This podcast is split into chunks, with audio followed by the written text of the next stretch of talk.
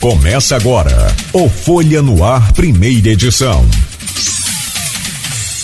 Quarta-feira, 29 de junho de 2022. Está começando pela Folha FM mais um Folha no Ar, em 98,3, emissora do grupo Folha da Manhã.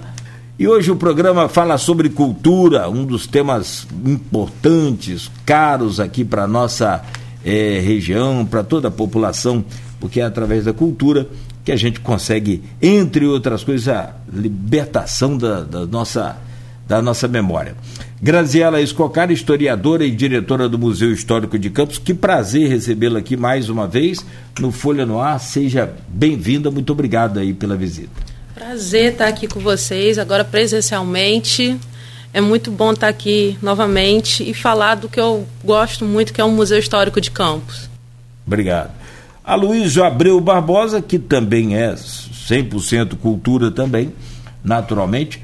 É hoje um dia importante para a gente, Aloysio. Comemorar os 10 anos do museu. Poderíamos estar comemorando aqui os 100 anos, quem sabe, né? Mas não vamos chegar tanto, mas se tivesse inaugurado né, antes. Enfim. Aloysio, bom dia, seja bem-vindo mais uma vez ao Folha no Ar.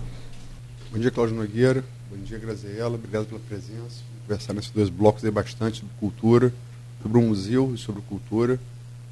Beto, Beto, coitado, eu peguei, teve que descer, pegar outro jornal, que eu peguei o Robeu de Cláudio, aí teve que descer, tá, tá cansado, né, Beto? Tá, subir, tá tranquilo, tem forma?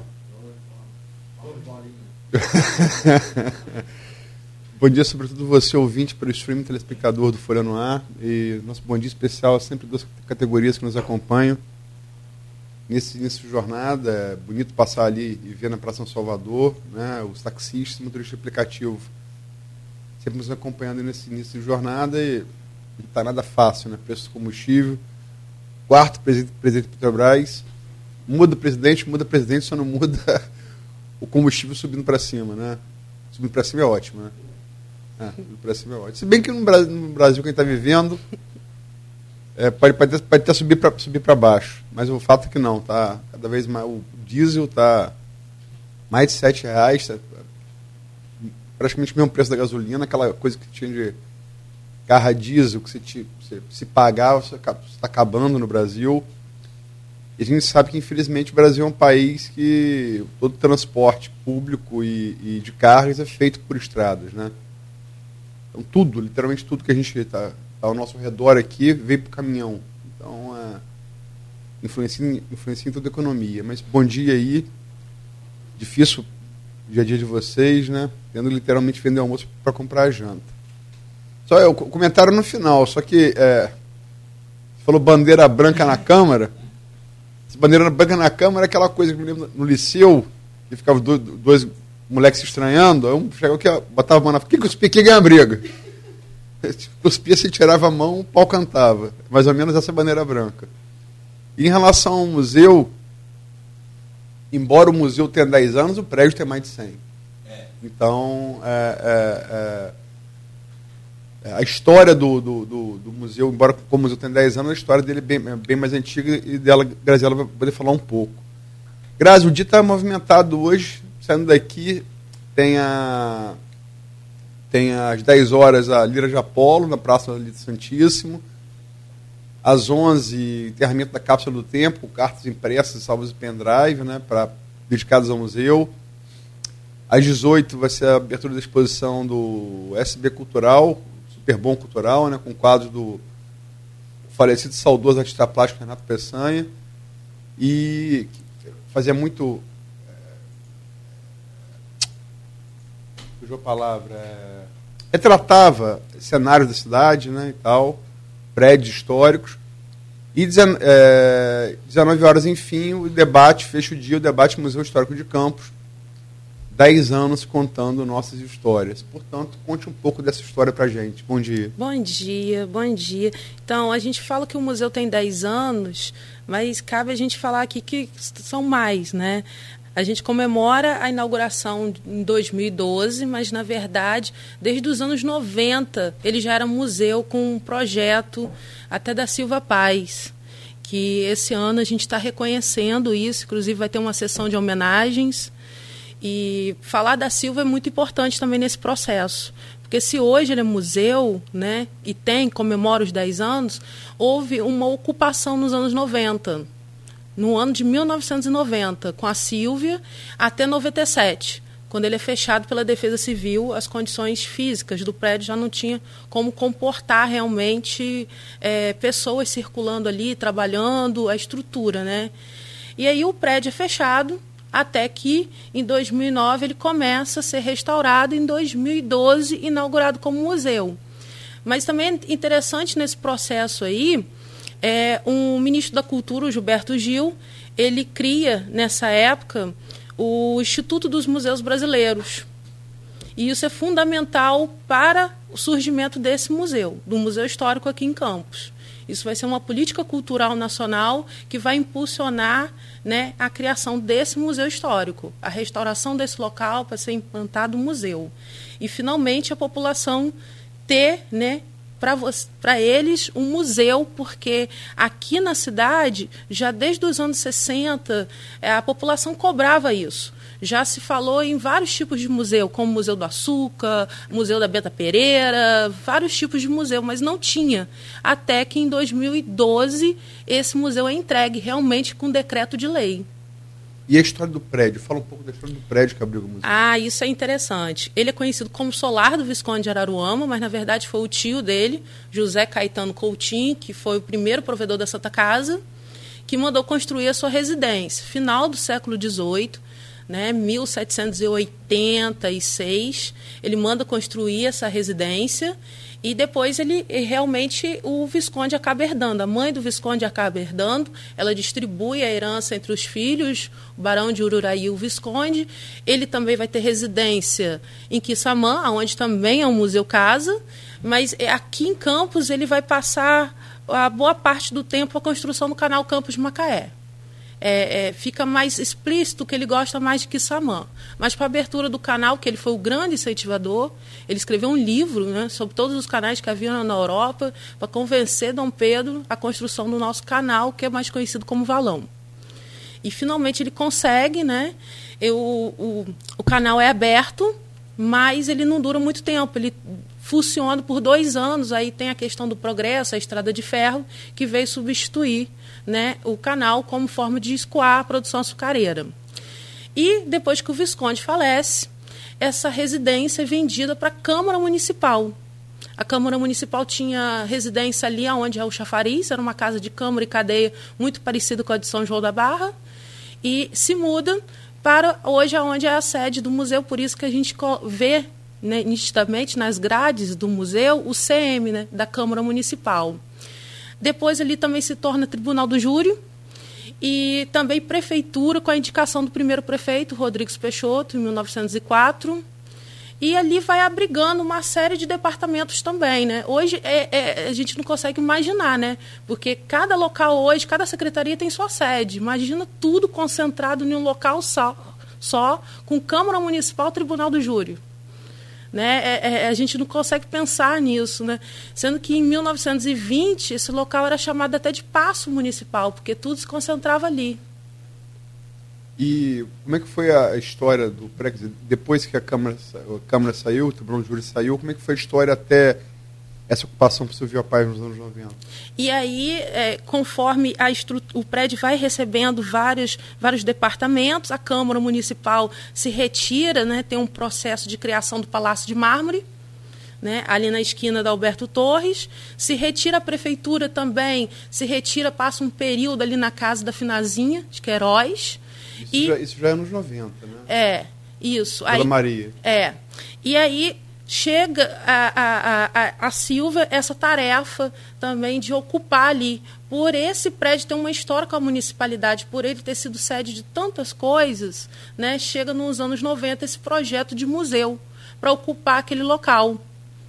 E aí a Silva fala com muito carinho, né, que ela enquanto professora de história, ela, ela também ainda não tinha essa noção de patrimônio, ela só passou a ter essa noção de patrimônio quando algumas pessoas do IFAM chegaram à cidade procurando informações sobre prédios históricos, e aí que ela vai tomando, tendo essa consciência acerca do que é patrimônio e da, da história daquele prédio, como que ele é importante para a municipalidade. Né? E ela faz um trabalho muito significativo que é realmente ocupar é, de uma forma até é, é, rudimentar, sem pouco, com pouco acervo, né? E é interessante também a gente é, frisar que até a documentação do arquivo se encontrava nesse prédio. A documentação e os objetos. que hoje está no arquivo público municipal. Isso, tudo se concentrava nesse local, né? E era muita tarefa, né? Ela, ela fala e não tinha funcionários suficientes, tanto para catalogar a documentação quanto para os objetos também que tinham ali. E mas ela fez um trabalho fundamental que foi ocupar esse espaço, entendeu? E instalar ali o projeto de museu. Ele não é museu, ele é um projeto assinado por Garotinho na época, sabe? Como futuro museu, um local para ser um futuro museu. É de que hoje se consiste o acervo do museu? Eu chego ali, eu sou campista, quero conhecer um pouco melhor a minha história. Além do patrimônio arquitetônico, por óbvio, que já é um, uma, uma, peça em si, né? É, a cultura é também arquitetura, você vê muito isso na, nos grandes centros, na Europa, por exemplo. Mas de que isso consiste o, o, o acervo do museu? Hoje, Luiz, a gente tem mais de 3 mil peças expostas no museu e tem um acervo significativo que é, é, que eu costumo dizer que é até poeira, né, comparado ao que foi retirado da cidade, que são os vestígios arqueológicos do sítio do Caju, do, do. Isso, que do qual o professor Arthur Sofiati até participou das escavações. Então a gente tem assim poeira. Daqui de campo foi retirado 5 toneladas. A gente tem muito pouco para mostrar, né? Mas é um acervo significativo. A gente tem a sala do Nilo Peçanha também, que tem um mobiliário de quando ele foi presidente e livros do Nilo Peçanha, e a gente também tem uma documentação, uma documentação quase inédita de Nilo Peçanha, que é interessante também a gente falar de uma lei que é dos bens móveis integrados, né? Juntar tanto o, o mobiliário quanto documentação, fotos, de uma forma de que a coleção não se perca. Né? Então, essa lei também veio assegurar é, as coleções. E temos a sala, o museu é dividido né, por linhas, do, uma linha do tempo e de uma forma bem didática para passar para a população a sua história. Então, a gente tem a sala do século XVI e XVII, falando sobre o período de ocupação. Temos a sala do século XVIII, temos a sala do século XIX, onde temos os instrumentos de suplício de tortura, que hoje a museologia social questiona muito, e eu me questiono também, expor ou não expor esses objetos, né? porque é como se a gente retratasse o negro apenas na questão do sofrimento. Né? Mas agora a gente está tendo uma novidade aí, logo a gente vai conversar também né, sobre isso, que vai ser o acervo da Mercedes Batista, que o museu vai receber.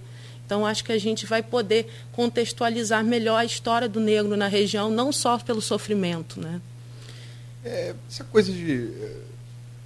esses revisionismos. É, por exemplo, é, é, muito importante para saber o que foi o nazismo, você é Auschwitz, por exemplo. Sim. Né? Então, é, você não acha que. É, lembrar o horror da escravidão é, é fundamental porque a gente não perca de vista até as políticas de compensação, como cotas raciais hoje. Acho fundamental, por isso que está exposto, por isso que está exposto.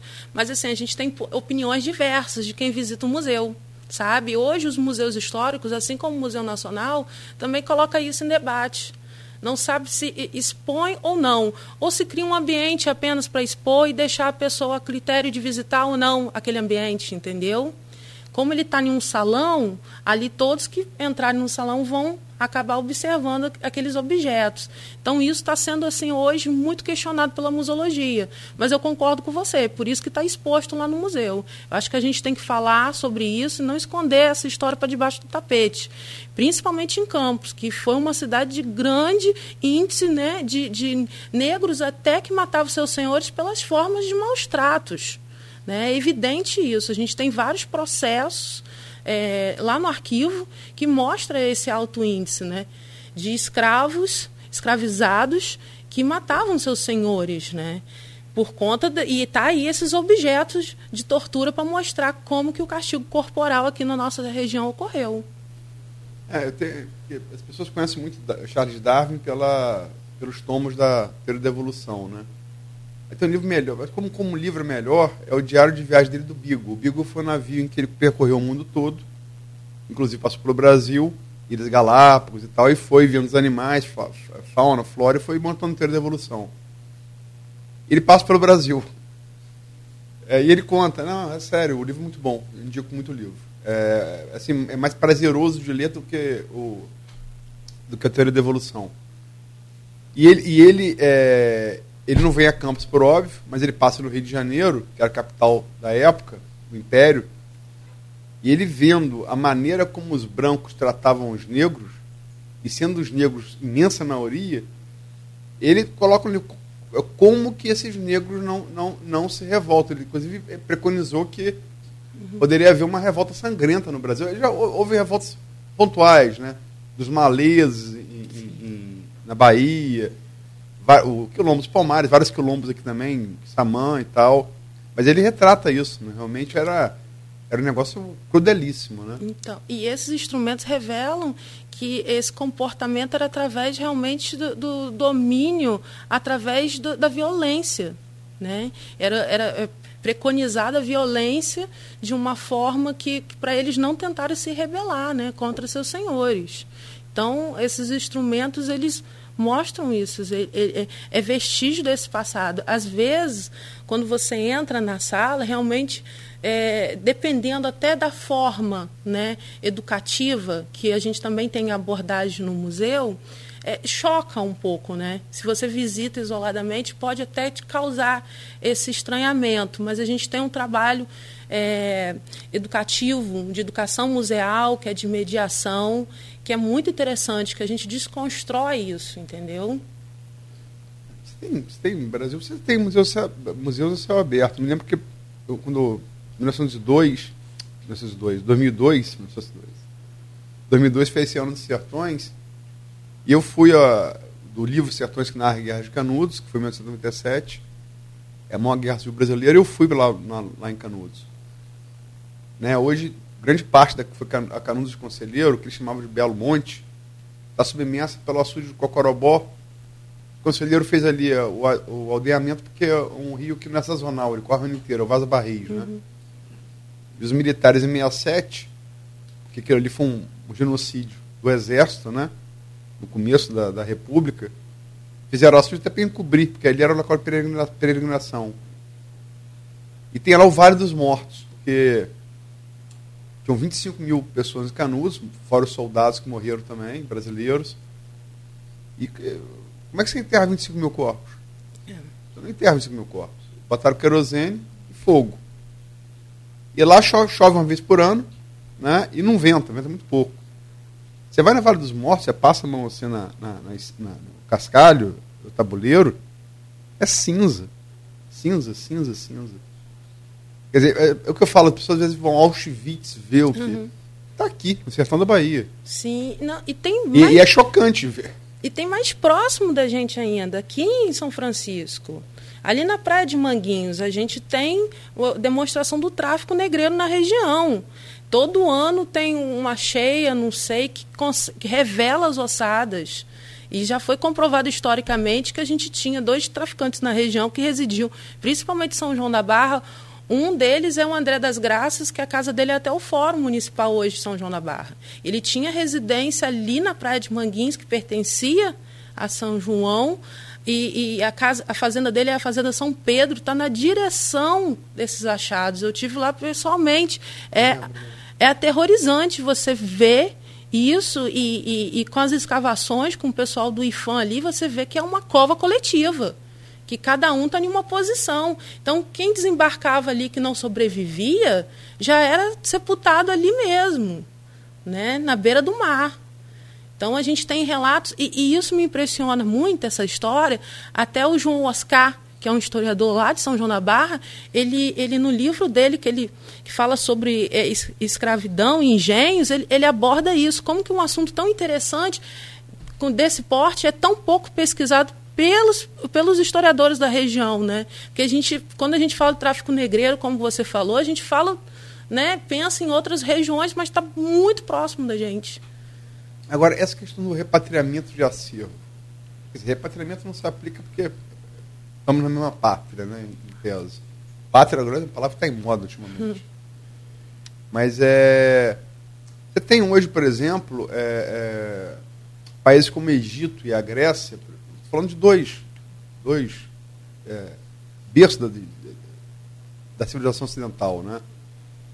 que é, pegam de volta muito do, muito do que exemplo, os ingleses pegaram, os franceses Sim. pegaram, os povos que dominaram o Ocidente durante, durante determinado tempo. Isso acontece em campos. Há esse processo de, de, de, de tomar posse novamente daquilo que nos pertence quanto história? Então, é, a gente tem eu tenho, tem dois projetos né, em campos que eu sei que tão, estão ocorrendo. Um, eu, eu, é uma iniciativa mesmo ali do museu, que eu estou entrando em contato com um pessoal do Museu do Ingá, que está com o acervo dos quadros do Alberto Lamego. Né? Até no início do mês eu tive com a Vivian, que é a nova diretora lá do Museu do Ingá. A gente está conversando sobre isso. É um acervo que está guardado na reserva técnica, então eles não expõem. Então acho que seria interessante a gente ter de volta isso na nossa cidade, mas tem uma questão aí de seguro que é o que a gente está conversando, tem a coleção de Alberto Lamego, e temos a situação também aí falada muito na imprensa, que é a Pedra do Mor, né? que é daqui da nossa região, que está lá no Museu do Homem do Nordeste. Edmundo escreveu muito sobre isso. Escreveu sobre isso, né? É, Edmundo Siqueira, só é, para lembrar o ouvinte e o, o É, da Folha. É, é, houve um questionamento na época que surgiu essa matéria sobre aonde expor essa pedra, né? né? E, e, e, o que foi falado era, seria no arquivo, coisa que eu não concordo, né? Eu acho que qualquer outro profissional da área não concorda. Até a própria Fundação Joaquim Nabuco, que, que, que, que, que cuida do Museu Homem do Nordeste, não aceitaria, até porque é uma instituição que se preza vai querer saber para onde o acervo vai. É uma pedra musealizada. Há um trabalho em você pegar um objeto e musealizá-lo. Não é assim, você colocar ali o objeto e expor. Há uma contextualização sobre ele, né? E aí você tirar ele de um museu para levar para um arquivo, aonde cuida de documentos, eu não concordo com isso, né? Mas, enfim, criaram uma versão técnica sobre isso, que eu discordo, sabe? Eu acho que seria interessante é, não me consultar, não, mas consultar a população acerca disso, antes que ela venha. Eu não sei como estão tá sendo as negociações. Acho que o deputado é, Cristiano Áureo. Áureo. É, estava também agilizando isso, não estou sabendo de como estão tá sendo as negociações. Eu sou muito a favor dos objetos estar no seu local de origem, sabe? Eu acho que deveria, se São Francisco tivesse um local adequado para receber essa pedra, da onde foi retirado, acho que deveria estar tá lá exposto. Mas como não temos em São Francisco e nem São, São João da Barra, o único local que resta enquanto instituição museológica, é um museu histórico, que é o maior do norte fluminense. E qual a perspectiva que vocês têm de receber esse material? Então, eu só estou sabendo notícias pela imprensa. Estou colocando aqui minha opinião, que eu acho. Do Mó. É. É, porque você observa também é, é, em sítios arqueológicos é, da Europa, por exemplo. Você vai no Paternon, por exemplo, em Atenas a, as Pleiades são aquelas esculturas que ficam de mulheres, é, deusas, né, que ficam ali. O que você vê exposto ao ar, livre, são réplicas. As originais estão guardadas ah, uhum. hermeticamente, vedadas e tal. Você, você vai em, em Firenze, Florença, você tem cópias do Davi onde ficava o Davi original de Isso. Michelangelo, mas o, o Davi mesmo está no Uffizi, bem protegido. É, eu falo isso, por exemplo, em relação àqueles marcos que tem ali no Solar dos Airis, o marco dos jesuítas e, e o do Solar do Colégio. Sim. Que era, demarcavam, Sim. inclusive, o que é campo, né? latitude, uhum. longitude e tal. É, não há uh, uma, uma intenção, eu pergunto à, a museóloga, de, é, de repente, é, se retirar isso do local, guardar no. Porque você fica chuva, vento, né? É, guardar num local e de repente fazer como se faz na Europa, deixar réplicas Sim. ali expostas ao tempo e guardar os originais em lugares mais protegidos? Concordo com você. Eu acho que o, ide o ideal deveria ser isso, sabe? Só que a gente também passa por uma situação e por uma série de situações ligadas a monumentos históricos na cidade que precisam ser ajeitadas, sabe? Define ajeitado. É, sabe? É, precisam ser resolvidas. Então, como as pedras, essa, por exemplo, do Palácio da Cultura, me dói muito. Quando eu era estudante de história, eu, eu passei ali e vi ela sendo pintada assim por, com, por verniz, sabe? Ela já foi pintada por verniz, eu acho que ela já foi pintada por cal. Me dói muito, sabe? As pessoas não têm, às vezes, essa noção de patrimônio, de conscientização, de preservação, que aquilo é um objeto histórico, né?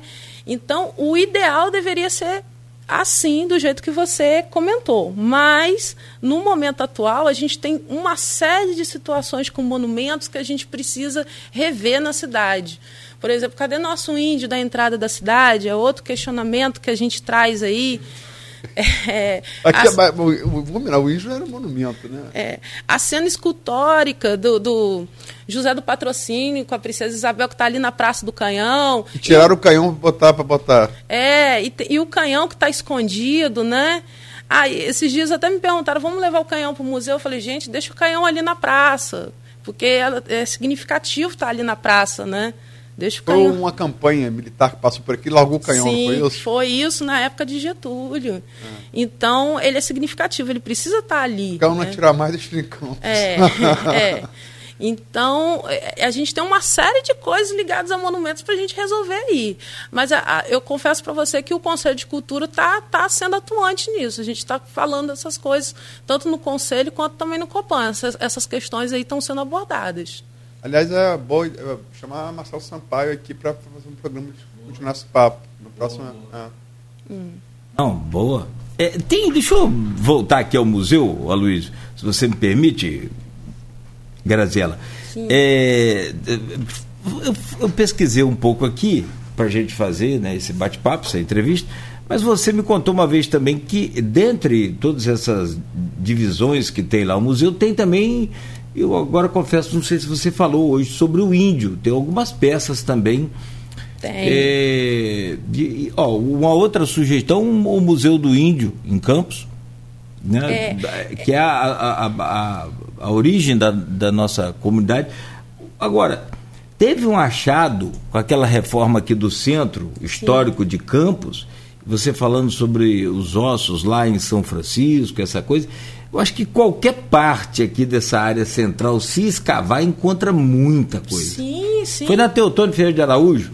Sim. É, que o, o, o, o o Pedro, doutor Pedro fica chateado quando eu falo o nome das ruas de hoje, né? Ele fala, é, é, é, é Barão do Cotegipe, Nogueira. Mas assim, ali teve um, aqueles achados ali, estão inclusive no museu? Então, algumas coisas foram levadas para o museu, porque a própria equipe do museu na época foi ali e coletou, sabe? Foi ali e coletou. Mas outras coisas a população, infelizmente, Sim. a gente tenta ficar atento, sabe, Cláudio? É um trabalho de formiguinha, na verdade, sabe? É, toda ação aqui a gente tenta. Eu lembro que quando estava para abrir o museu, estava tendo a construção do plaza, ali aquele estacionamento. E a gente ouvia falar o pessoal da obra que estava encontrando ossadas e provavelmente estariam mesmo, porque ali era o primeiro cemitério de quando Campos era vila, né?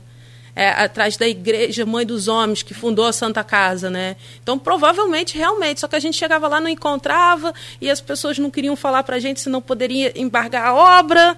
Então, assim, é uma situação, lidar com, com essa questão de patrimônio histórico, às vezes a gente não é muito bem visto, não, né? Uma vez conversando com o professor Arthur Sofiati, ele falou, ai, Graças, as pessoas às vezes acham que eu sou eco chato, e, e a gente tem, dá essa impressão, ah lá, lá vem ela, vai embargar minha obra. Né? Então, a gente tem essa certa dificuldade, sabe? É um trabalho realmente de, de formiguinha, de conscientizar, mostrar que isso é importante, está no museu exposto. Só mais uma coisa, quando é, fez, fez essa reforma que você falou, E aí eu acho que foi depois do, do de 90, na década de 1990. Ali estacionamento, década de 90. Não foi? Isso. É. E ali funcionou a Câmara Municipal. Funcionou. Encontrou, parece que encontrou um baú. Sim, sim. O que, que tinha dentro desse baú? lá? Encontramos tanto o baú quanto o, também o cofre. Opa! É, o baú, né? É ele- dinheiro para pagar. É, o baú é da época da Câmara, é um baú realmente do século XVIII. Ele, ele provavelmente deveria ser da outra Câmara, foi levado e foi encontrado aonde hoje é o auditório do museu, que, segundo os mais velhos que visitam o museu, ali era a tesouraria né, da época. Então tem tudo a ver. Foi, encont é, foi encontrado alguma ali. Não tinha, inclusive o baú estava com fundo, de- é, ele está com Ah, fundo tá. deteriorado, né? Mas aí a gente tem uns memorialistas, o Horácio de Souza diz que tinha chave de ouro da cidade, né? Tem, comenta que tinha coisas dignas para serem mostradas no museu. Mas não tinha, a gente encontrou ele vazio. E o cofre também vazio. A gente encontrou uma documentação que foi enviada para o arquivo, somente isso. Fatura pagar, não, né? Não. É, tava, tava, tava ouvindo vocês falarem da, da- dessas escavações. Eu, se- eu sempre vou usar é, é, exemplos da, da, da Euro- da Europa, não precisa ir muito longe, que na Argentina e Uruguai trata-se muito bem o patrimônio histórico. É, é Campos, é, o Nogueira estava falando, quer dizer, Campos é, é aluvião, é barro, é, é barro de rio, né? Aluvião é barro de rio. É, uma, uma cidade que tem uma configuração parecida é York, não a Nova York, a Velha York, a York da Inglaterra. E o nome York é, vem, do, vem do viking, do nórdico antigo, é Jorvik, uma colônia viking. Os vikings dominaram a Inglaterra, os dinamarqueses, né? Por isso que tem Hamlet, Shakespeare e tal. E é interessantíssimo, York é uma é uma cidade casa de boneca, arquitetura medieval pre- preservada, você tem ali é, o resto da muralha de Adriano, que fez no século I para dividir o Império Romano né, do, do- dos bárbaros. E essa, essa vila viking, Jorvik, você vai por camada, como é aluvião de. Lá o nome do rio é, é, é Ouse, o nome do rio. É a mesma configuração. E você vai, vai escavando e tem um museu viking que é feito e replica, é, é, e você passa tipo, num carrinho de trem fantasma, ele replica a, a, a vila viking, né? Eu não tenho muita dúvida que se você, se você escavar aqui em campo, você vai ter o mesmo. Sim, sim, sim, muito. Então, o barro preserva. É justamente isso. Eu, eu na época, também encontrei muito, muitos artigos do professor Arthur Sofiati sobre as escavações arqueológicas aqui, porque foram quatro missões nos anos 60, 70, 80, 90, e ele fala, ele tem uma luta constante com a Santa Casa por conta da construção da funerária ali na frente do cemitério do Caju. Porque ali naquela praça foi onde foi encontrada boa parte desse material. E por camadas, né, você teria essa noção da habitação aqui na região, né? E, e não só dos índios Goitacá, como puris, coroados, outros que passaram aqui na região, né? Então, ele tem uma luta constante dele, né, enquanto militante na época, né, da- eh, não querendo a construção da funerária, que poderia achar mais coisas ali. E, can- e ele fala sobre isso, que poderia fazer um local ali turístico, um local nas escavações, mas a gente perdeu isso para o dito progresso, para ter a praça, para ter a funerária. É, a gente perdeu para São Salvador pra, pelas árvores para virar pista de skate, então tudo é possível. É. É, 7h45. Sim. É, para finalizar esse bloco, a gente vai falar ainda sobre os planos solares e tal. Eu queria que você desse a sua expectativa da programação de hoje. O que você espera? Que você, aberto para você convidar a população, ouvintes, para poder prestigiar. Isso, estaremos agora na praça com uma tenda, né, com exposições tanto dentro do museu quanto fora do museu para chamar a atenção realmente da população, que o museu está aberto e, e ele está lindíssimo, sabe, pintadinho, né, depois de 10 anos é, ele está recebendo essa, recebeu essa manutenção, assim, então, a gente está ali empolgados em receber a população que há tanto tempo a gente não tinha esse contato, né? Pessoal, pessoalmente, né, com o público. E novamente abriu uma exposição. Estou muito contente com essa exposição do Super Bom, que é uma exposição do Renato Peçanha, que foi um achado assim sabe? É, a gente começou a ter contato com o pessoal do Super Bom, como eu disse, é um trabalho de formiguinha. A gente, né, a gente sabe onde tem fumaça, fogo. Cadê aqueles quadros que eu tinha aquela memória afetiva de quando eu era pequena, fazer compras com a minha mãe, aí a gente entra em contato. Cadê aqueles quadros do Renato? Ah, não sabe, não sabe, aí pergunta outro e vai, vai, vai sendo chata até que você chega alguém que sabe onde estão os quadros e que ah tá guardado lá no estoque do Superbom e daqui a pouco a gente consegue resgatá-los e estar tá ali expostos em boas condições para hoje, para o aniversário do museu.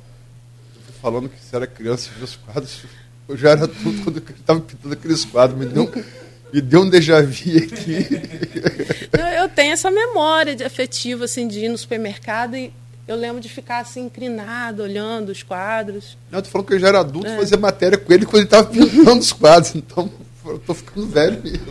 É, você já falou que estava em 1902. Não, não, não. É, foi. Bom, mas sem dúvida nenhuma, a memória nossa é fundamental. O que para a gente é um privilégio, a Luiz lembrou bem, o próprio museu já é um, um, um né, um espaço arquitetônico fantástico para se apresentar é. como visita. Sim. Você sai daqui muitas das vezes para Minas, para Ouro Preto, para outras regiões do Brasil, né, para conhecer essas histórias aí, para conhecer esses casarões bonitos. É, e o, e o assim, Não, é. só é importante falar que quando a gente fala em visitar outros locais, o nosso museu a entrada é gratuita. É isso. Sabe? A entrada é gratuita, não se paga para entrar no Museu Histórico de Campos. Eu fui no último museu que eu fui, foi de Domingos Martins, Luiz. Você deve conhecer também, você não sei. Mas é, é pouquinha coisa para você pagar lá. Na época, acho que era 20 reais por pessoa. Acho que tem uma máquina de escrever, tem uma. uma o turismo histórico de Campos é muito mal. Mu muito errado, pois é. É uma coisa que você tem aqui, não precisa, você tem muito casos da Europa, casos da América do Sul, você tem que Samã. Daqui do lado, que é um belo exemplo de turismo histórico bem explorado. Você tem. É, o que, que Samã tem, Campos tem, mas tem mais. Entendeu? Porque, é, é, qual é a diferença de Campos para Macaé ou Cabo Frio, por exemplo? O que, qual a cultura que você tem quando você vai numa grande capital? A cultura arquitetônica. E, a do museu. Uhum. Né? A cultura viva mesmo está no interior. O cara da metrópole é tudo igual. É apressado, estressado você tem a arquitetura e você tem a, a parte do museu. E é muito mal explorado o campus, muito mal explorado. Você vê que o que Saman faz, campos com muito mais potencial, faz muito pouco. Para terminar, como é que você acha que o museu, é, o museu, o arquivo que a gente vai tratar agora, o Solares, no próximo bloco, poderiam servir para estimular isso, Graziela? Bom, um, tanto o museu quanto o arquivo, o Instituto Histórico, faz ações voltadas para a educação patrimonial, que eu acho que é aí a grande solução. A gente precisa investir na educação patrimonial. Né? Hoje, na rede municipal, a gente não tem nenhum material didático. Né, que fale sobre a história local. Né? Então você não cria esse sentimento de pertencimento nessa nova geração. É uma geração que está sendo formada que não sabe a história do local onde você habita. A gente conhece muito mais, às vezes, história Revolução Francesa, Revolução Russa, mas a gente não conhece a história do local onde a gente nasceu, né? E, é, e, é, e é interessante, eu já dei aula no curso de pedagogia, as pessoas nem se perguntam por que, que Campos é Campos de Goitacazes, né? Não se perguntam. Uma aluna uma vez me falou isso. Professora, eu nunca me perguntei por que o nome da cidade, né? Nunca me perguntei, não, não cria esse sentido, né? Eu tenho até um, uma historinha, né? Que, que na época Copa do Mundo, né? Tinha o pessoal trocando figurinha na praça. Aí teve um menino que visitou o museu com o pai, né? O menino muito curioso, e o pai com pressa. Vai lá, vai no banheiro, usa o banheiro. E aí eu, tia, o que, que tem lá em cima? O que, que eu posso conhecer? Aí eu perguntei ele, você sabe por que sua cidade se chama Campos Goitacazes? Aí ele falou, ah, tia, ó, não sabe que é por causa do time do Goitacazes? Então, a gente não, não, não, cria nessa nova geração esse sentimento. A gente só cuida do que a gente conhece, só ama o que a gente conhece. Então, a gente não cria essa sensação de pertencimento. A gente precisa interagir mais criar através de exposição, através de livros paradidáticos, através de ações em escola, em, através de visita ao museu, visita ao arquivo, sabe? As pessoas não sabem nem o hino municipal, né? Não sabem cantar um hino, não sabem a origem, não sabem nem, enfim. Campos Formosa, intrépida Amazônia. Amazônia. Eu só não gosto da melodia do hino, que aí eu me perdoe assim, não, não é crítica, né? é, é gosto. É, ele poderia ser aquela mais animador. Eu já falei até com o maestro Timar aqui, falei, ah, eu também acho que poderia ser, mas quem sou eu? Não sei tocar nem campainha. É, se dá outro programa, é, o, outra edição assim do, do Folha no Ar, se a gente for falar de cultura campista nas escolas. Isso. Num tempo, né, num tempo recente, a ex-prefeita Rosinha comprava material escolar do, do, de uma empresa do Paraná. Depois até deu, deu problema, deu. Expoente. Expoente. Obrigado, Luiz. Não, eu, Mas, eu fiz essa matéria. Fe... Houve, houve, uma suspeita de, de, de Não, porque o, o, o, MEC dava de graça e ela comprava. E comprava é, se não me engano, era de Santa Catarina, Nogueira. Se não me falha, Do Paraná, não, de Santa Catarina. Tá. Posso estar errado, mas é. é Enfim. Com certeza era expoente no ano. E do Sul. É, vamos colocar assim.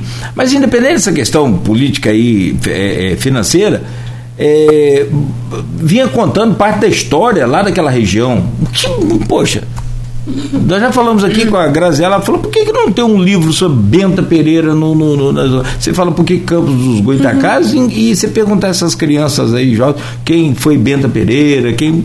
Não, eu, eu particularmente acho um absurdo. É, digo ensino também ensino médio, por exemplo, você em Campos, você não lê o Alberto, o Alberto Lamego, você não lê Zé Cândido Carvalho. Isso. É um absurdo. Uhum. Um absurdo. Você não, é, eu estava vendo a Graziela, só para terminar esse bloco, Graziela fala do menino é, que perguntou por que Campos do Goitacás? Ah, por causa do time Goitacás e tal. Tem uma, tem uma piada num camarada que. Dois amigos, muito amigos. Um adora Shakespeare e o outro acha chato, tal, papá, não sei o quê. E aí é, tem uma peça de Hamlet na cidade, e aí o amigo paga na primeira fila para o outro ir. Pra, vamos vamos uhum. ver que você vai gostar e tal, pá.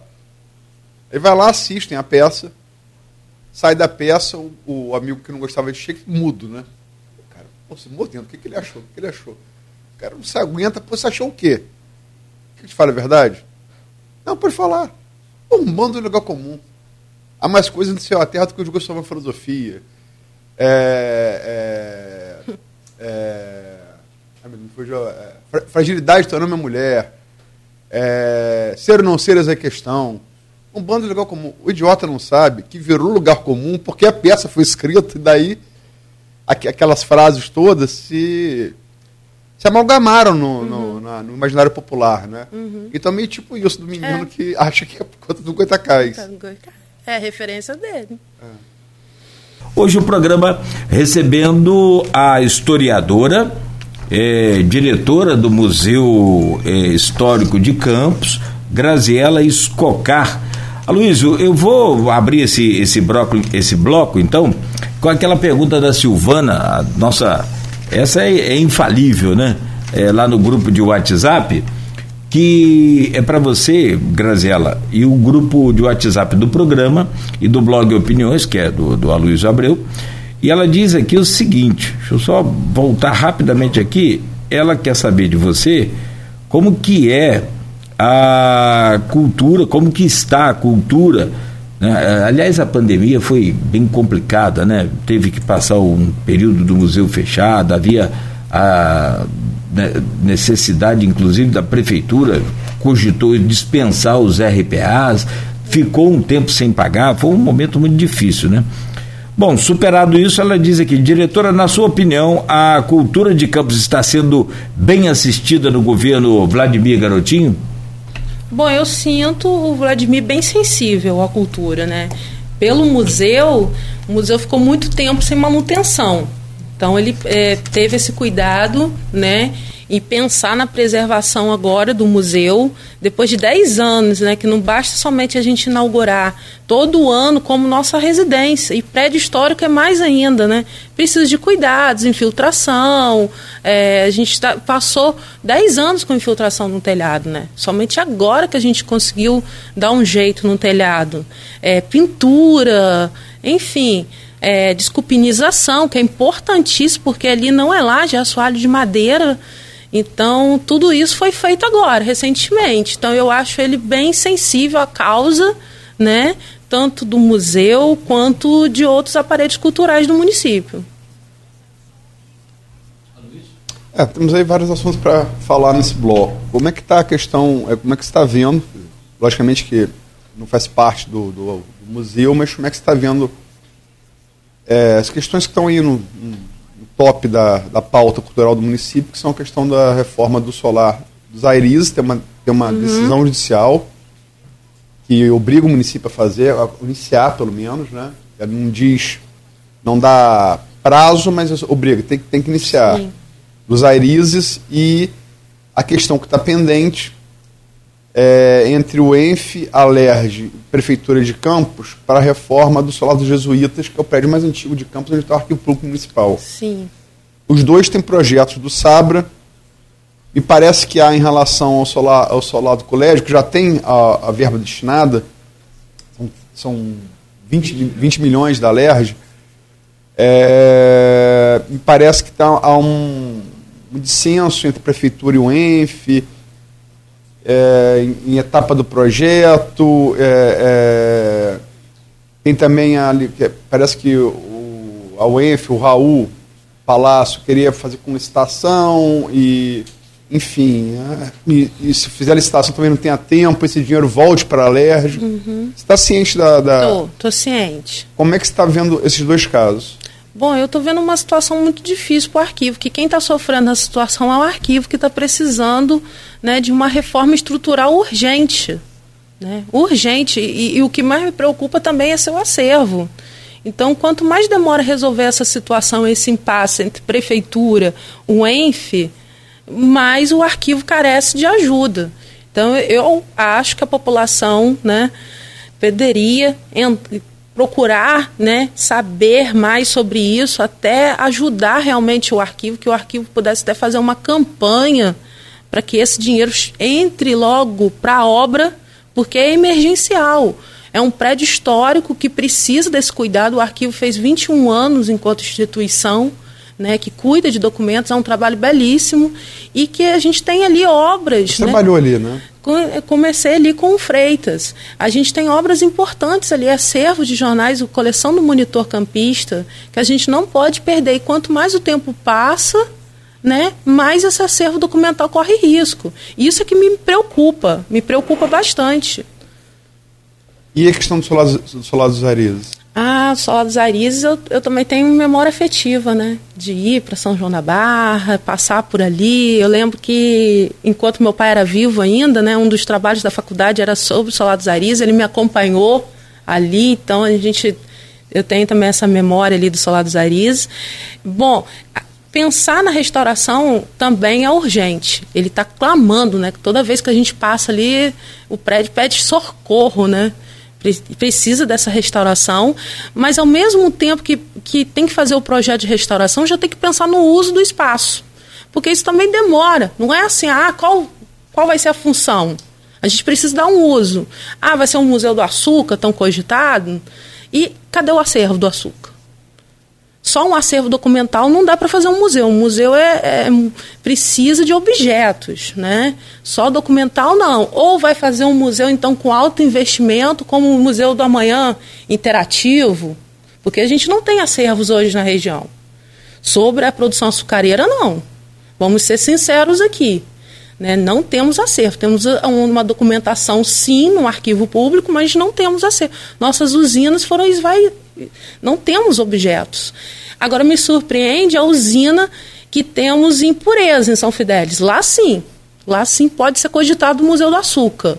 Até quando vieram me procurar para falar sobre essa usina de pureza, é, o Renato Abreu, que está querendo instalar ali um museu, um museu do açúcar, um museu da usina e, também um museu da música, é, eu achei até um pouco prepotente. Ué, museu do açúcar, cadê o acervo? E quando tive lá, eu realmente vi que tem acervo.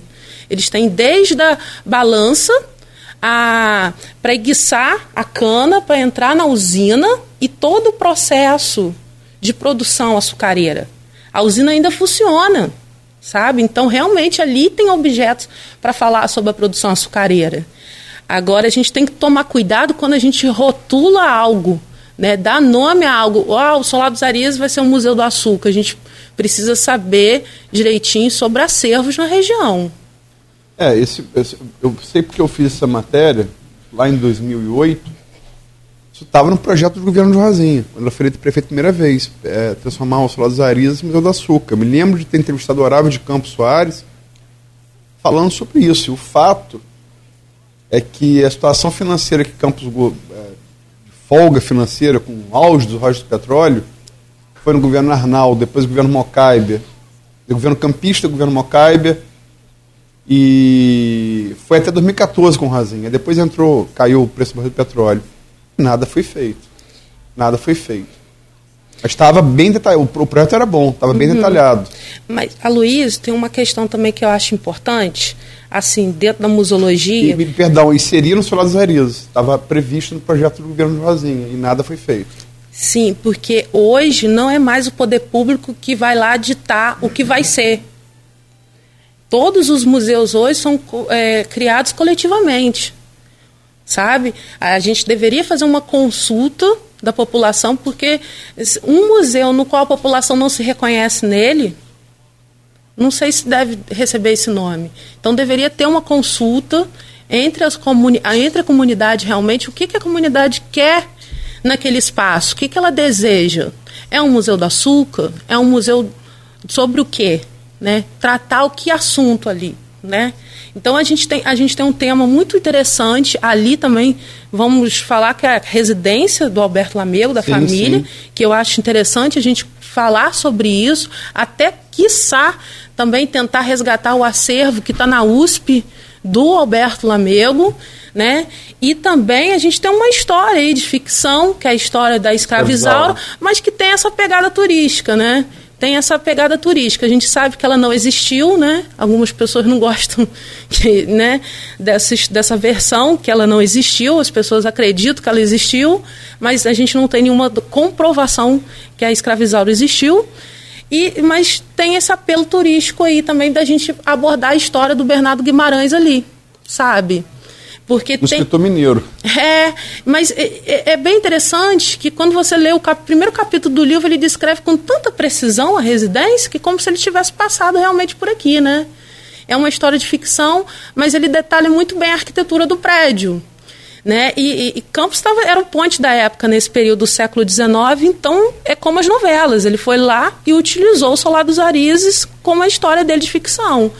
Então tem essa pegada aí turística, tem a questão do Alberto Lamego, mas hoje, quando a gente fala de gestão cultural, a gente não faz sozinho. Né? Tem que ser coletivamente. Um museu, um plano museológico precisa ser consultado. A população precisa estar inserida e reconhecida nesse espaço. Precisa fazer uma consulta, não é mais o poder público determinar, ah, vou fazer um museu do Alberto Lamego, vou fazer, não é mais. A gente precisa consultar a população. Nós está falando dessa coisa da aproveitar a ficção como ponto turístico. Se você for a Verona, você tem a casa de Romeu e Julieta. Uhum. Eles não existiram, é, é. sério. Estou falando sério. Se você for a Baker Street número 1 em Londres, tem a casa de Sherlock Holmes. Ele nunca existiu. É. Tem a casa dele lá. Você, todos, você tem em La Mancha o local onde Dom Quixote foi ordenado cavaleiro. Ele nunca existiu. Uhum. Quer dizer, existiram na ficção. Mas é, tô falando de Inglaterra, Espanha, né? Eles usam essa coisa da escravizaura Sim. como. Agora, a, a, a, decisão. A ficção vira realidade, né? A ficção é. ganha uma força tal que ela vira realidade.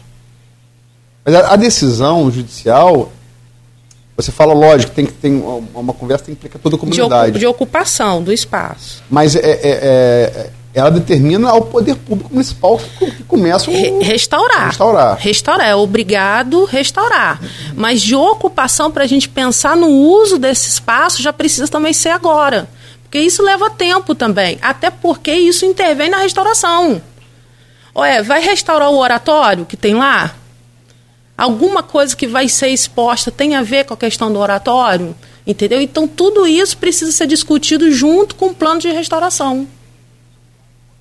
É, vamos falar sobre, um pouco sobre, mudar um pouco de assunto, falar sobre a reabertura do teatro de bolso. Como é que você, você viu, você está falando da, da sensibilidade do, do, governo Vladimir.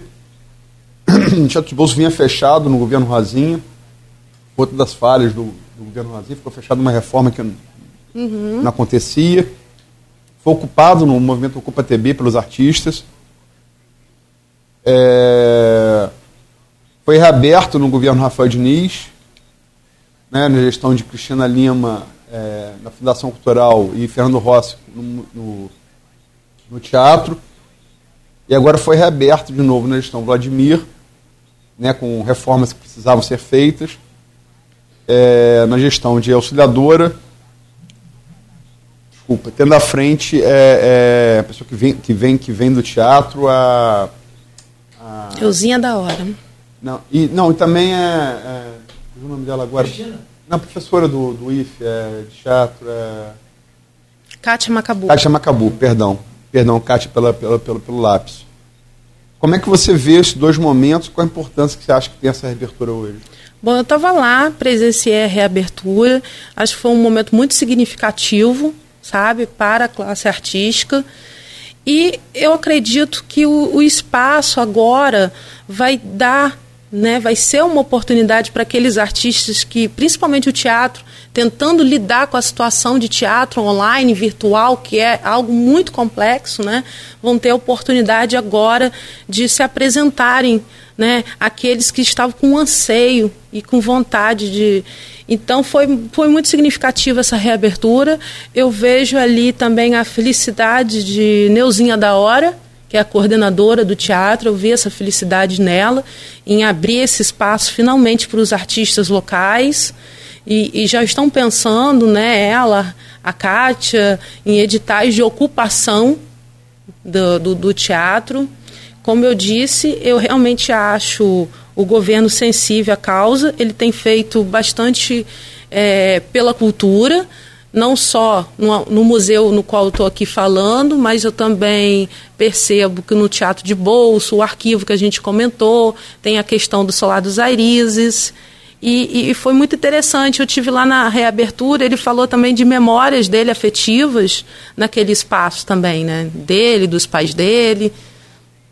Tem que lembrar que uh, os garotinhos começaram no teatro, né? Uhum. O primeiro. Começa a ver que está ficando velho mesmo, né?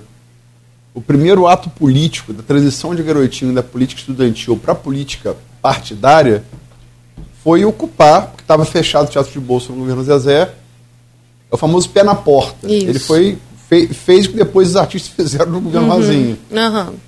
Né? E aí a, a, transição da política estudantil para a política partidária, né? de garotinho. É. Mas eles vêm do teatro, todo o grupo. É, garotinho, Rosinha, o grupo inicial, Fernando Leite, Sérgio Mendes, Ricardo André, Todo ele vem do teatro. Eu quero ler aqui umas, umas, umas, umas comentários. Você quer ler, Nogueira? Você... Posso, posso. pode. Esse Barcelos aqui estava falando aqui no intervalo funcional da Barra. Entra o comentário aí, aí travo demais. É, é. Nice Barcelos, São da Barra. Fico extremamente feliz ao ver como a história do município que nasci é preservado com tanto carinho e respeito. Ao contrário do município é onde mora, São da Barra, que tem uma história lindíssima. Não tem arquivo público, não tem museu histórico que preserva sua história. Lamentável. Ainda tem moradores que afirmam que São da Barra foi emancipado de Campos. Tem aqui é, Edmundo, que te citou aqui. Parabéns, Grazi, pelo 10 anos do museu do trabalho que você lá desenvolve. Renato Carvalho de Oliveira, bom dia a todos. Eu acho que acho né, que Campos merece um espaço para contar e mostrar a história da, a história da energia elétrica. Campos foi a primeira cidade da América Latina a ter, né? Dizem que se desse errado explodisse. Mas estamos, tá? Com exposição na Câmara. sobre isso, tá? Só, só acabar de ler o comentário dele. Energia elétrica da cana-de-açúcar, das cerâmicas, mostrando os equipamentos de última geração para, para a época usados nessas indústrias. Como também poderia ter um passeio pelo canal Campos Macaé, contando a história de escoamento e produção da região. Perdão, fala agora que você. Não, a gente está com uma exposição sobre a luz elétrica lá na Câmara Municipal. Foi, a gente abriu dia 24, que foi o dia da inauguração, em 1883. De lá para cá faz 139 anos. E o interessante é frisar que Campos foi a primeira cidade a receber luz elétrica nas suas ruas tá? Porque luz elétrica já havia em outros lugares, mas nas ruas públicas foi a primeira cidade, né? E aí a gente falou sobre isso na Câmara Municipal, dia 24. Temos lá é, exposto é, o, o, a capa do monitor campista falando da inauguração, tá? Temos documentos ali, foi o grande incentivador foi o presidente da época, o Francisco Portela, que faz um discurso tentando convencer né, que o investimento na luz elétrica ia ser bem melhor e mais econômico, iria evitar acidentes que ocorriam com os escravos, acendendo os postos com querosene na época. Então, tem uma exposição que fala sobre essa trajetória da luz elétrica. A pesquisa é do Genils, que é o presidente do Instituto Histórico, com minha curadoria. Está lá no... Na Câmara Municipal e vai até o final do mês que vem. Vocês conhecem, desculpa Luiz, interromper, você já ia fazer outra pergunta? Não, eu, eu, tem, tem mais comentários aqui. É, vocês conhecem a, a usina que, que gerava energia para Campos, a primeira usina a óleo, onde é? Na Ilha do Cunha. Ah. Engraçado, né? Ali onde é hoje a estação de captação e tratamento também de água da, da, da Águas do Paraíba. E a Águas do Paraíba, fantasticamente, está mantendo aquilo. Não funciona. Eles querem fazer um museu também. Ou, se você tiver oportunidade, quem tiver oportunidade, não sei se está aberto a visitação. Mas se puder, a Luiz, até a Folha fazer uma matéria lá, que aí mostra com imagens, né? Plena TV, enfim. Tá muito bonito, tá muito lindo. Eles mantêm aquilo bem, bem conservado é, mesmo. É, eles querem, eles Quer dizer, é aquilo que a Luiz falou, o, o, essa estrutura que Campos tem de potencial para explorar, pelo amor de Deus. Tem, tem hora que eu comento, se, se entregar isso na mão do moleque nordestino, daquelezinho que vai te contando aquelas historinhas ali no centro de Pernambuco, ele explora isso até Uhum. Enfim, mas nós temos aqui grandes pensadores, assim como você, que lutam pela. Mas é uma coisa que você falou que é, é verdade, Campos não tem. Campos não tem, por exemplo, guia. Não tem. Não tem. Qualquer um centro de Petrópolis, não só no Nordeste, você vai a Petrópolis, você vai sim, a, sim. Minas. Os que... caras ali que já ficam, você quer viagem guiada? Aqui na, na, na, no, no sul do estado, lá na Costa Verde. Eu vou dizer é, que a gente é, tem os Paraty. últimos do, do, dos moicanos, né? Que é ah. Everaldo Reis tá? que faz esse trabalho de guia turístico. Ele é guia turístico realmente na cidade. É admirável, louvável o trabalho dele. Esses dias eu passei pela praça, nesse horário, assim, cedinho, ele estava lá recebendo um grupo. Falou, Graça, ainda vou levar lá no cemitério do Caju, que é um museu a céu aberto. E ele faz, ele, ele faz esse trabalho, mas é ele, sabe? temos um, né? é ele. Qualquer eu... outro lugar que a gente, que a gente falou aqui, você tem é. dezenas. É, Paraty tem. Paraty tem. Enfim, só ler aqui o comentário do Edvar Júnior. É, bom dia, parabéns, Graziela. Edvar Júnior, presidente da CDL Campos, é, arquiteto urbanista, né? Parabéns, Graziela. Dentro do assunto, a lenda nós já temos, conhecida internacionalmente. Está falando da escravizaura, é. né? Ah, foi interessante. Edivar, a gente visitou o mosteiro de São Bento, até para a questão do tombamento mesmo. E aí a gente estava com o Dom Mauro, né? Dom Mauro, não, Bom, não me lembro agora, Edivar. E, e aí a gente falou justamente sobre esse assunto que você falou, Aloysio, que outros locais têm essa abordagem, tem uma história. E aí estava na época o diretor do INEPAC, que a gente estava conversando sobre o escritório, e ele veio para ver a questão do tombamento. Ele falou, gente, cria uma história para ser turística. E Edivar falou, já tem já tem uma história turística que é a questão da, da escravizaura, né? E, e, foi muito interessante essa visita nossa. Edivá também é um apaixonado pelo Solar dos Aris. Um abraço, Edivá, grande incentivador e apoiador do museu. Essa, essa fachada do museu foi pintada, foi graças a Edivá, tá? Que realizou uma campanha com as lojas para arrecadar tinta. A Edvar tem essa, esse, esse lado. É, é arquiteto urbanista, é. né? Dom Mauro, isso, Dom Mauro. Isso. É, vou, vou repetir, é, vou colocar aqui agora. Estou falando de grandes centros, estou falando de Londres, estou falando de Verona, estou falando de, de, de Espanha. É, três personagens que não existiram, que você tem. Como está narrado nas obras que os criaram, está narrado naquele local. Uhum. Quer dizer, a, a Baker Street, quem for a Londres vai na Baker Street número um. Está lá a casa do cara. É, é, Verona tem a casa de Julieta, onde uma, uma das atrações é uma estátua de Julieta de bronze, é você botar o mão no seio da Julieta para ter sorte no amor. É tanta mão que põe ali que um seio é bem mais, mais escuro que o outro, que é a, o suor da mão, né? Seio da estátua. No caso, para quem é solteiro, né? Casado uhum. vai dar problema. Não, sorte no amor. Ah, tá. Pra, você reforçar o amor, é sorte no amor. Para reforçar o casamento também seria bom. É, não. E, e você teve lá? Tive. E segurando? Rapaz, é, acho que não. Acho que não. É. Ah, porque você está querendo ir? Não, tá é uma boa dica de culturismo, não tenha dúvida. É. Eu gosto. Não, estou falando sério. Não tenha assim. dúvida, a gente está brincando assim, Sim, mas, poxa. É, é, Atrações turísticas. Rapaz, tem. A, a parte da ficção. Sim. Em Paris, que tem aquela ponte do cadeado lá, que o pessoal. que está relacionado a amor também, não tem? Acho que tem todo lugar.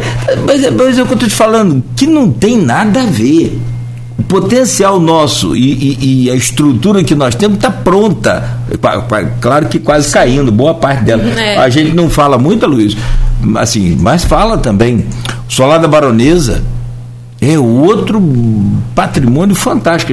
Sobre a questão das usinas, se você me permite, o um museu aí, que pode ser pesquisado, acho também muito interessante, que se vier da população, é aí aquela história, né? É 100% é de chance de dar certo. Se é a população que gosta, é, enfim. Isso aí, envolver a população. É, eu acho que o comprometimento, quando envolve a população, diminui a responsabilidade dividida. Você quer ver, conversando com o Tito Inojosa, você sabia que ele tem duas, é, Maria Fumaça, duas locomotivas ali em Oteiro?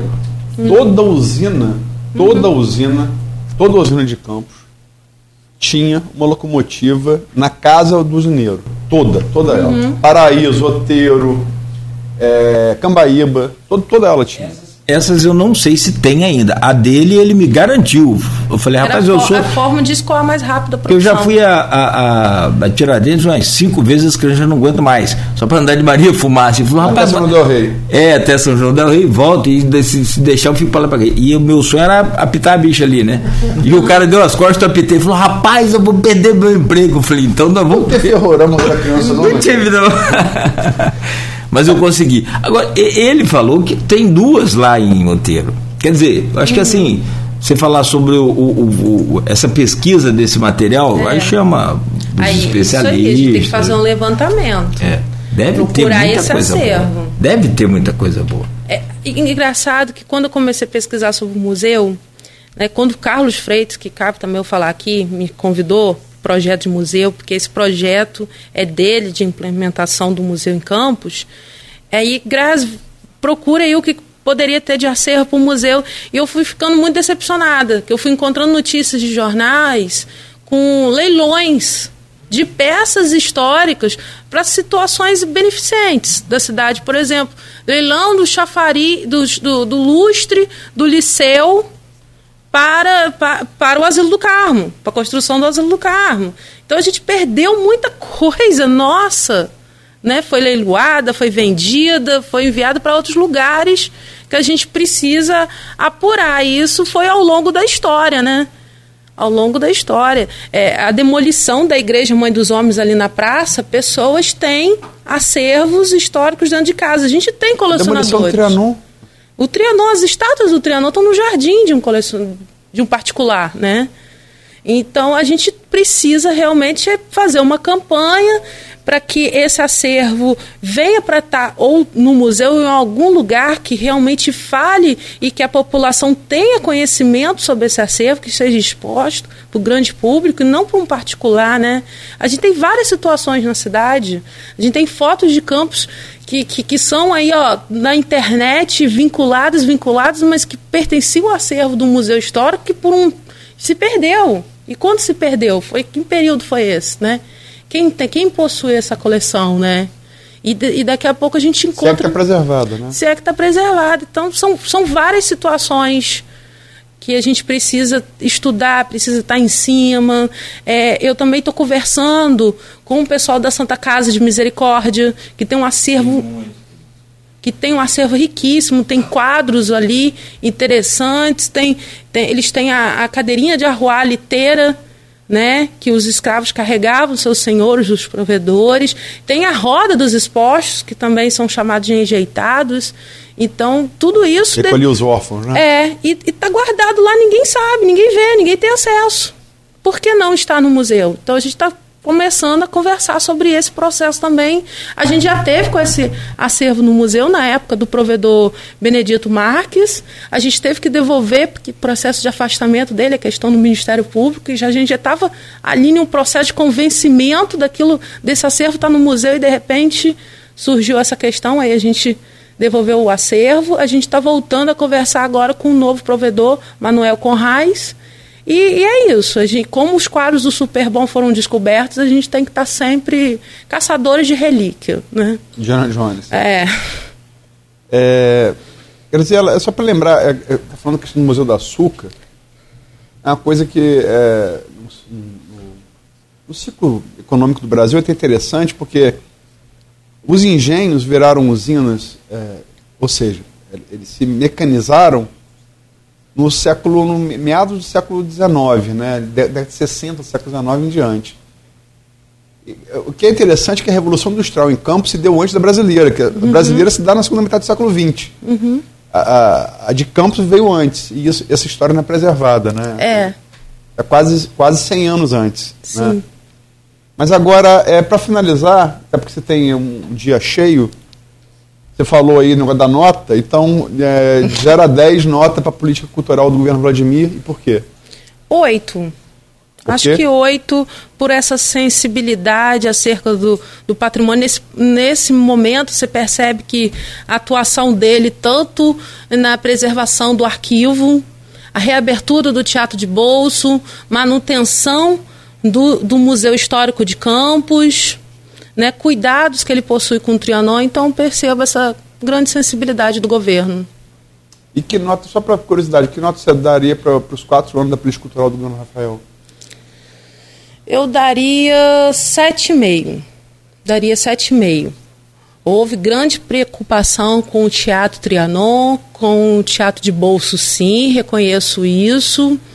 Mas os prédios históricos, né, que continua a situação do Olavo Cardoso, que a gente fica falando do Solar dos Aris, que está em alta, está todo mundo falando sobre isso, mas a situação do Olavo Cardoso me entristece muito me preocupa bastante. Né? O Olavo Cardoso passou por essa situação muito difícil, que foi até o roubo nessa transição de governo, né? Ah, o roubo ocorreu na transição de governo e, e o, que for, o que sobrou está lá no Museu Histórico de Campos, que é muito pouco comparado ao que foi levado, né? E quem levou sabia o que estava levando, sabe? Levou prataria, os lustres e fez questão de quebrar o que sobrou, sabe? o último comentário que eu vou fazer aqui é Mário Filho, é, é do Breve Campos a coroa da Nossa Senhora Mãe dos Homens sumiu da entrada da nova igreja da na Rua Voluntários da Pátria. Está registrando que é esse patrimônio que vai se perdendo, é, né? É, Mário, a gente está à procura dessa coroa e até hoje nenhum provedor me, me deu notícia. Nem seu Benedito sabia dizer sobre a coroa e nem o Manuel Conrais ele disse que já não está mais listado no acervo. O que foi feito dessa coroa é interessante porque a Igreja Mãe dos Homens era uma igreja coroada por Portugal, né, de estilo colonial. E essa coroa acabou se perdendo pela cidade. Ninguém ainda tem notícia. A Santa Casa não desconhece. Agora, os sinos estão ali na, na, na atual igreja Mãe dos Homens, do ladinho da Santa Casa, que agora menor porte, né? A igreja. Continuou a tradição da igreja. Os sinos estão ali. Tem a imagem também de Santa Isabel, que é a protetora dos expostos, está na entrada do social da Santa Casa. Ali onde é o estacionamento do Palácio da Cultura, ali está bem preservada a, a imagem. É. é uma imagem também muito antiga, de quando Campos era vila, né? de madeira. Aí vem, aí vem a, a, ideia do Aloysio, que é legal, bacana, de fazer como os grandes países fazem, de expor ali uma imagem réplica. Isso, isso é? aí. É preservar. Para preservar a original. Você sabe que a Nossa Senhora Aparecida original, ela foi quebrada por um, um, um cidadão em 187 pedaços. A original, a verdadeira, é toda colada. Uhum. Então hoje tem aquele quadro ali, a prova de, de, de bala e tal, mas eles viram ela e retira e coloca só a, a, original só mesmo 12 de outubro. Depois ela fica. E no Brasil tem uma coisa é. incrível. Acho que resumo, resumo muito o Brasil. Sei, então, acho que todo mundo lembra aqui da Taça Júlio Zimmer, né? Uhum.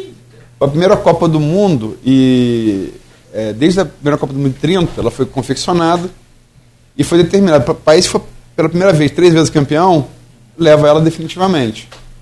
O Brasil é tricampeão em 70, primeiro país, e leva. Ela foi roubada, até filme sobre isso já foi feito. A réplica estava no cofre, a original estava no vidro. É. E foi derretida, cara. É, é, é, no Brasil é o contrário. É. Guardaram a réplica no cofre e a original. Tá... Olha que eu encontrei uma situação parecida com essa na Santa Casa. E quando eu cheguei lá na Santa Casa para pesquisar, o Freitas tinha me indicado antes de inaugurar o museu. Fui lá trabalhar na Santa Casa, como historiadora, nessa época de São Benedito Marques. E a dona Neide, que passou por cinco provedores, olha que provedor dura tempo. É. 18 anos, o César Caldas, 16 anos, São Benedito, 18. Dona Neide, calma aí, eu quero te mostrar uma coisa muito importante. Aí ela me mostrou o armário, né, que tava, ela tirava xerox dos livros de ata da, da Santa Casa e da, ela fazia a paleografia, que é a transcrição do documento histórico. E ela fazia a paleografia muito bem, por sinal, tudo datilografado. E eu falei, dona Neide, legal. E ela registrava em cartório, tudo autenticado. Cadê o original, dona Neide? Mas para que o original? Não, cadê os livros originais? E aí estava lá no, no, no almoxerifado os originais, enquanto a, a, a Xerox e a paleografia dela guardavam no armário dentro da sala da provedoria. E os livros originais históricos guardados no almoxerifado. Como a Júlia Rimeiro. E virou, foi derretido. Exatamente. É. Mas enfim. Bom. O, o então, na, só, nota 8 para o primeiro ano e meio é, do governo Vladimir e nota 7 e meio para os quatro anos do governo Rafael, é isso? Isso. Você acha que essa nota de Vladimir se mantém ou aumenta ou diminui até o final? Olha, se ele continuasse nesse pouco tempo aí, cuidando dos aparelhos culturais como ele está, talvez aumente. Né?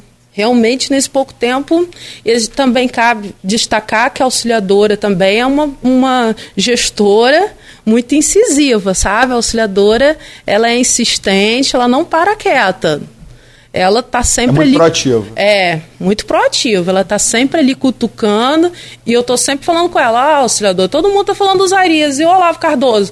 Não, o Olavo Cardoso está na lista.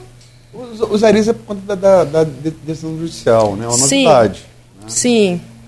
Mas Se não fizer nada, é, risco de probidade administrativa. É.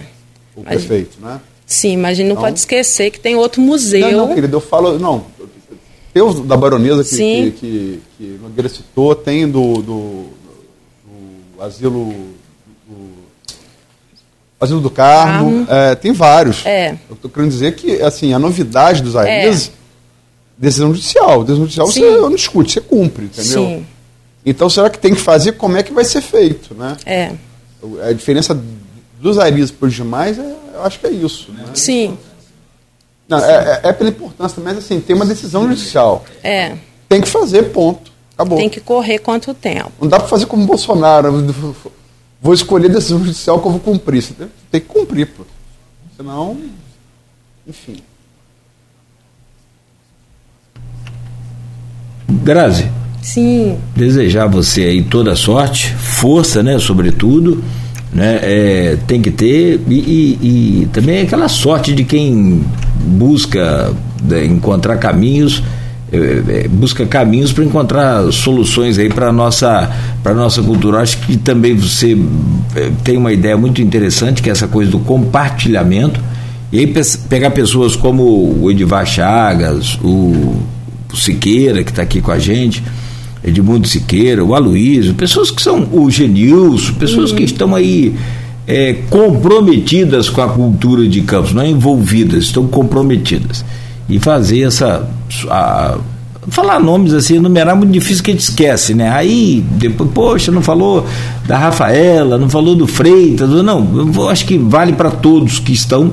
Ou que, sofiático, é sofiático. É, sensibilizar essas pessoas, que eu acho que é uma etapa muito difícil, mas tem que começar, por exemplo, as estátuas que você falou da, da, da, da, da igreja, né? Da igreja, é, do Trianon que estão num, num jardim particular, sensibilizar essa pessoa é difícil, mas não é impossível. Mas é, é. E aí vem a questão, a pessoa não quer nem vender, porque não é, não é questão de dinheiro, é questão de, de ser propriedade dele. Falou, o seu nome vai ficar marcado na vida de Campos também para sempre, tanto quanto a importância das estátuas. Aí é aquela coisa, né, de sensibilizar e de conversar, ir por caminhos ali que muitas vezes amigos e familiares consigam fazer, mas o que eu posso te desejar é sorte e, claro, evidente, nos colocar aqui à sua disposição sempre para você, para o museu, para a cultura de Campos. Obrigado Obrigada. pela entrevista, parabéns pelos 10 anos. Obrigada por estar aqui falando do museu, que eu, do qual eu gosto muito. O museu me forjou, digamos assim, né?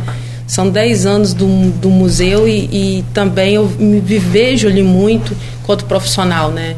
Então, por isso que tá, tá é como eu, conforme eu cheguei aqui falei, é um dia também um pouco emotivo para mim, porque o museu tem muito significado para mim, para minha vida, e tá aqui falando sobre o museu é de grande importância, principalmente no dia de hoje. E esse trabalho, Cláudia, a gente já realiza, somos poucos na cidade, mas a gente tem um trabalho conjunto, sim. Agora o museu também vai ter a Associação dos Amigos, que posteriormente a gente vai dar posse aos membros, para criar também uma forma do museu se autossustentar. Eu, eu, no início da pandemia, eu conversei muito isso com, com a Luísa, né? Ah, é claro que a prioridade era a saúde naquele momento. A prioridade era a saúde, né? E, mas eu estava preocupada em manter o museu manter o museu. Então a gente tem que criar outras fontes, né, para a gente não ficar só na dependência do poder público, né? Então a gente tentar essa sustentabilidade através de uma associação, que a gente tenha um CNPJ, que a gente consiga também a concorrer a editais que está ocorrendo aí pelo governo do estado. Então a gente está nessa luta aí de tentar fortalecer o máximo possível o museu para daqui a alguns anos ele, ele se, ser autossustentável, né? Aloysio. Agradecer a Graziella, é, desejar toda a sorte aí, esses 10 anos do, do museu. Você vai ter o dia cheio hoje. Espero que ao final dele seja falando que você falou que você não dormiu na ansiedade de ontem para hoje. É.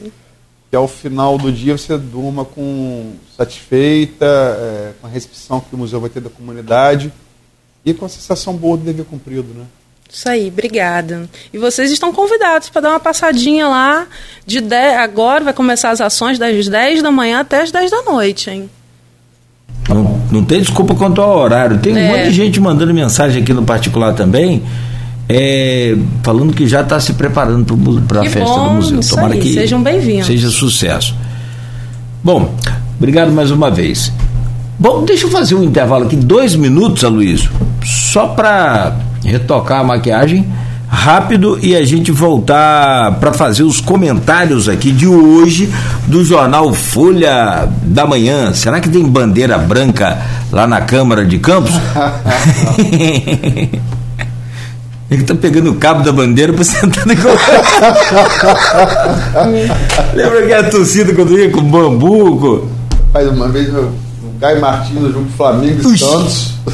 O camarada pegou uma vez, o cara do outro. Ô, rapaz. Aquilo era terrível. Acho é, que agora é bambu, é proibido. É bambu, é. É bambu, né? É. É, acho que agora acho que é proibido ainda. Como diria o ex-PGR, né? O. Ah, fugiu o nome dele agora, que. O, no, no, que disse que entrou armado do tiro em Gilmar. Como é que é o nome dele? É. Antes do. Do, do, do Aras? Do Aras é. é, não lembro também, falhou aqui. Como é que é? Enquanto tiver bambu, tem flecha. Enquanto tiver bambu, tem flecha, exatamente.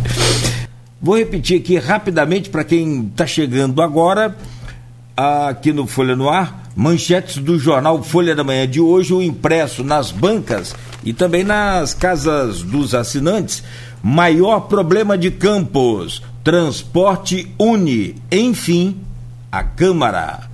Tumulto levou a sessão, é, a suspensão da sessão por uma hora e meia. Consenso para a aprovação e reuniões de pautas no setor.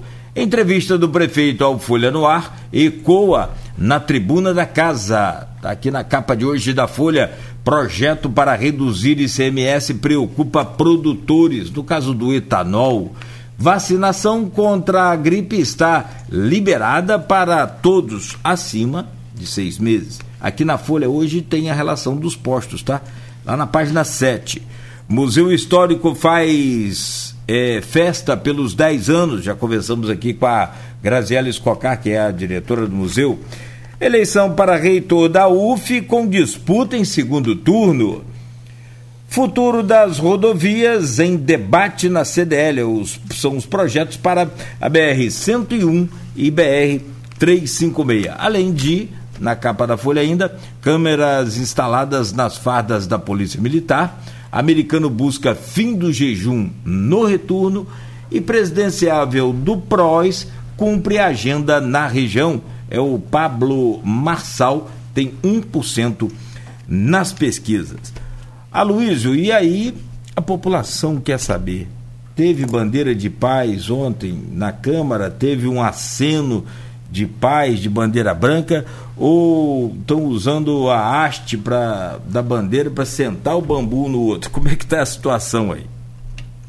Não, é, falando sério, é, dá, dá pegada para muita piada, né? Mas falando sério, transporte público, não só em Campos, como em todo o Brasil, com os aumentos sucessivos do diesel, é, hoje o principal problema de Campos né? É, você teve. É, o que está acontecendo? Sobretudo, Campos é, é o maior município do estado do Rio de Janeiro, então o problema aqui é pior, é, é muito extenso. Né? Tem pontos como é, Morro do Coco, Serrinha, é, são, são, muito distantes, né? são mais distantes do que você ir daqui para a São da Barra, por exemplo. Então, é, é, que são intermunicipais. Né? É, então, é, é, é um problema complicado. É, e a Câmara, e você teve, só de Serrinha, na, na quinta, na, na quinta, na sexta-feira, pela falta de, de, de, transporte público, tanto de ônibus quanto de van, que realmente não está compensando pelo preço do diesel pelo preço da passagem, é, fecharam a BR, porque. E é complicado. Como é que o cara que trabalha, que mora em Serrinha e trabalha em Campos, vem trabalhar e volta, e volta para casa? Pior, do que isso. Se alguém passar mal que tiver que ser socorrido Ferro Machado, faz como? Morre porque não tem, não tem transporte? Né? É, enfim, é uma consulta médica, uma revisão, um exame. Toda a vida cotidiana da pessoa é, fica comprometida. Então, é, é o problema estava. o sistema de transporte público em Campos estava convulsionando. Esse era o quadro da semana passada. É, e tem uma coisa, como é, as soluções, o governo mandou é, dois projetos. Um, Vladimir falou aqui, ele falou aqui na sexta-feira, né? Um sobre é, a, a bilhetagem, a bilhetagem é, o município queria ter o controle, um que eu acho correto. Se é o município que, que, é, que é o que dá concessão, ele que tem que controlar né? Porque é, como é que eu, que sou concessionário, vou dizer quantos eu pego, quantos eu não pego? vou botar sempre para mais, é óbvio. Né? E a partir da instalação do sistema de bilhetagem, tanto para ônibus quanto para van, você, você controlar o fluxo, é, não só o percurso, como fluxo de passageiros, você dá um subsídio para o diesel. Esses dois projetos foram ontem é, foram para a Câmara e foram ontem aprovados por unanimidade, né? o que é uma coisa rara. Mas também por que, que foram aprovados por unanimidade? Um, porque a demanda existe, como eu já falei aqui, estava convulsionando o município. Né? Pessoas precisam de transporte público. E a segunda é porque a oposição não pode fazer nada. Por que não pode fazer nada? Porque o subsídio diesel, por exemplo, implica em despesa. Legislativo não pode ordenar despesa, só que pode ordenar despesa executivo. Então, é a divisão entre poderes, né? Desde Montesquieu do século XVIII, só que pode ordenar despesa é, é, é, o, é, o, é o executivo. Nova despesa, aliás, né? O legislativo, por exemplo, pode com faz um orçamento, sobrou dinheiro, ele pode manejar aquele dinheiro, como por exemplo, esse dinheiro, esses 20 milhões da Alerj para reformar o solar, da, é, o solar dos jesuítas. Né? E só que, como é a Câmara de Campos, antes da, da, da, do, do, do, do, consenso, da unanimidade, na aprovação desses dois projetos de Vladimir, que estão ligados, tanto da bilhetagem sob controle da prefeitura, quanto o auxílio diesel, é, Marquinho Transporte, vereador do PDT, de oposição, estava discursando na tribuna. E o nome Marquinhos de Transporte está dizendo, ele tem uma ligação, mas no caso dele é transporte de, de, de aluno, não é transporte público, né? transporte escolar. Né? E ele começou a falar, e os motoristas de vans interessados estavam na galeria. Começou a falar, meio que se embolou lá, e o pessoal começou a pupar o cara, vaiar o cara. É, o Marquinhos Transporte, aí ficou pau da vida, Câmara de Campos, né? Tem que ter comédia pastelão ele vai e fala, se tiver satisfeito, que deixa o transporte. Aí foi uma grita geral. Aí o tempo fechou. O tempo fechou, entrou segurança, se separa daqui, se separa dali. Já estava perto da hora do almoço, parou uma hora e meia a sessão, emendou com o almoço, voltaram com o acordo. Aprovaram os dois projetos por unanimidade. Em que, que reside esse acordo? Já existe estudo técnico, tanto para a bilhetagem quanto para o auxílio diesel do, dos permissionários de ônibus e de vans. O, o IMTT, né, Instituto Municipal de Transporte, é, é, vai fazer também um estudo técnico. É, é vão, esse estudo vão fazer um encontro né, técnico entre esses estudos, deve acontecer na semana que vem. E a posteriori vai ser marcada uma reunião entre os permissionários de vans, de ônibus, é, são é, vereadores da oposição, é, entre eles, segundo uma fonte me disse ontem, está confirmado Marquinhos Bacelar e Alim Naim, esses dois pelo menos, é, vereadores do governo e o prefeito Vladimir. Então vai ser interessante que vai ser, vai ser uma reunião que é, vai reunir hoje o principal representante da oposição em Campos, né, que é Marquinhos, Marquinhos Bacelar, presidente eleito no 15 de fevereiro da Câmara cuja eleição foi anulada, dando margem a celeuma toda na Câmara, pela atual mesa diretora, a, essa eleição tem que ser realizada até dezembro, né?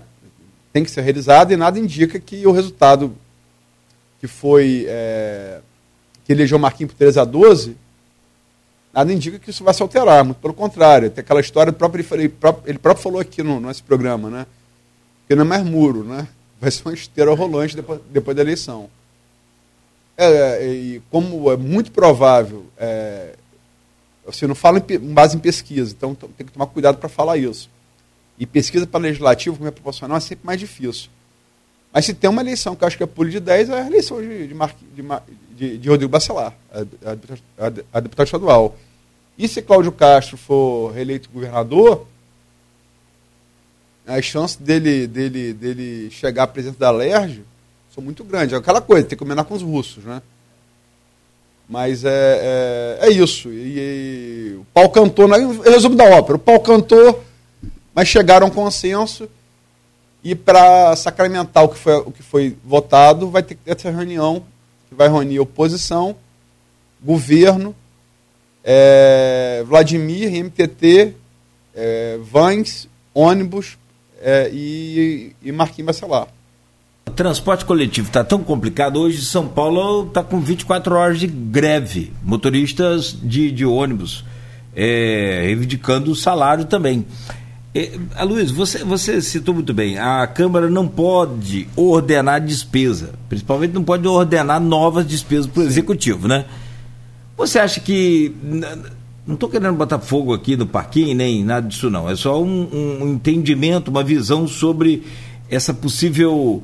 Porque, na verdade, aonde eu quero chegar é a participação da população, talvez mais do que nunca, no, no, no, no plenário das sessões. Mas por que a participação da população no plenário? Justamente para que fique evidenciado a posição de cada vereador. Que a imprensa faz, mas você indo à população, os interessados por cada é, segmento, participando, a coisa parece ser mais assim.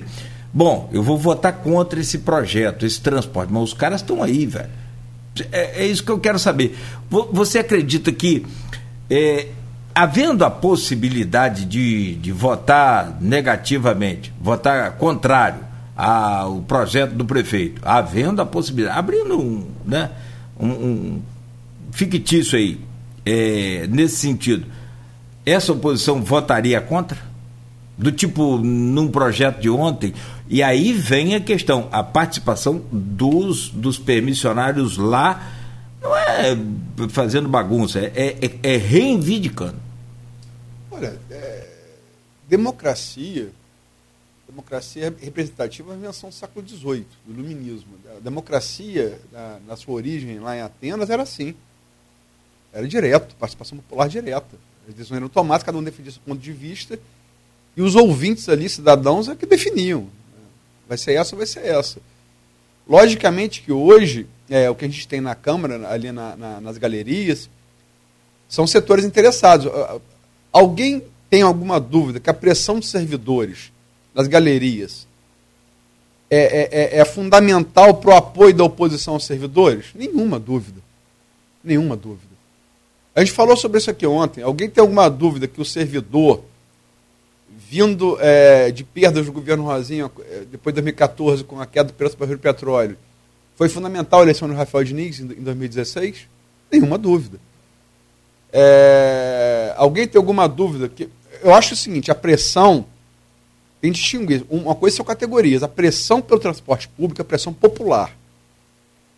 E ela, ela, ela é localizada. Como você teve é, quinta sexta-feira, fecharam a BR-101 em Serrinha. Né? Então isso repercute. E aí os setores interessados, mais mobilizados, né, é, vão ali fazem pressão. Né? É, é, o, o, o, problema maior, esse encontro de estudos técnicos, o problema maior está nas linhas, isso é uma fonte me disse, participou na, na negociação, está nas linhas de vans mais distantes. Né? Porque, é, é, um, se aumentar a passagem, você vai ter uma grita grande do, do, do, do, do passageiro. E tem outra coisa, você pode aumentar a passagem e não fazer a menor diferença. Porque o preço do, do diesel, do, do, é, se, você, se, você, dobrar a passagem, não estou falando que é para fazer não, tá? Você não vai fazer a menor diferença no diesel do cara, é, vai continuar dando prejuízo, entendeu? Então a situação realmente é mais, mais complicada, que precisa desse encontro técnico entre MTT e, e, e estudos técnicos dos permissionários de vans e de ônibus, mas o problema maior está nas linhas de vans para pontos distantes. Esse é o problema a ser resolvido para definir é, a questão da bilhetagem e, sobretudo, do auxílio diesel. Agora tem, tem várias outras coisas. Antes, antes você falou do Folha no Ar, antes do consenso, a entrevista de Vladimir rodou, Marquinhos falou, é, como é que é? Da tribuna, Marquinhos Bacelar, não Marquinhos Sim. Transporte. Quem não tem diálogo é o mimado do prefeito. Abre aspas, Marquinhos Bacelar. Quem não tem diálogo é o mimado do prefeito. Ele diz que o vereador que ser sócio da prefeitura, mas não teve coragem para falar o nome. Tem que ter culhão. Palavras de Marquinhos Bacelar. Algo que poderia complementar, né? Talvez devesse ter o mesmo atributo, o tal do culhão, a quem da oposição fez essa proposta meio indecorosa e, e ao ser recusada partiu a oposição. Acho que vale para um, vale para outro. Sim, sim, sim. Não dá para ser seletivo, né? É, no caso, não. Ah. E a oposição Muito maluco isso, né? Essa história de ser sócio do, da prefeitura. Ah, mas é. Esse maluco parece literal. é, é real. É, eu estava pesquisando sobre transporte público. Eu não estou falando, para ah, deixar sim. claro, eu estou falando do Marquinhos, não, tá? Sim, Só sim. falando da. Sim, sim, as palavras foram, é. foram dele, mas. Não, estou falando do vereador de posição, que estou falando não é Marquinhos, não. Também não é, é não, não, foi. É ele, não. É, ele não seria, é. né? Não. Não, Marquinhos é bom que se diga, Marquinhos foi o único vereador que não votou na eleição de Fábio né, no primeiro uhum. biênio. Uhum. Então ele é oposição claramente desde o início. Se tem uma coisa que ninguém pode cobrar a Marquinhos é falta de coerência. Ele é muito coerente. Exato. E, infelizmente, não dá para dizer o mesmo de todos os outros edis. É. Alguns bem mais já escancarados aí essa falta de coerência. É, tem gente que ora, ora com para um candidato e vota no outro. É. Complicado. É o que eu, é o que eu disse, está bem escancarado. É. O, o, o, Luiz, eu estava pesquisando aqui sobre a questão de transporte público. No dia que o Vladimir nos deu a entrevista, sobre essa questão de subsídio, subsídio, subsídio, subsídio. Eu vi que tudo é prefeitura, tudo é poder público. A gente costuma dizer muito que é Campos que tem essa mania, mas não é, não. A situação está muito difícil. Você falou aí, o, o, o diesel está numa proporção é, talvez pior do que o álcool. Do que o álcool. Lembra o carro álcool você ainda vai ter um? No, no, no governo de Itamar, não foi? Governo de Itamar? Eu acho que foi. Pro álcool ele vindo do, do, do, dos militares, né? Assim. Foi no governo, se, não me, se não me falha em memória, gás ou quando aquela primeira crise do petróleo e depois João Batista Figueiredo. Sim. Aí depois teve uma campanha do, do carro a álcool. Aí Sim, o sonho era ter. Pro álcool. Pro álcool. Mas isso baseado no que você falou aí. Se não me falha a memória, foi o governo Geisel naquela crise do petróleo dos anos 70 e depois o Batista Figueiredo também Sarney. E, e aí foi é, por diante. É. é. É, então, mas é, é, e o carro a óleo que você citou o exemplo é muito mais caro, mas compensa por conta do. do, do... Compensava. Compensa, é, e aí que eu estou falando, compensava.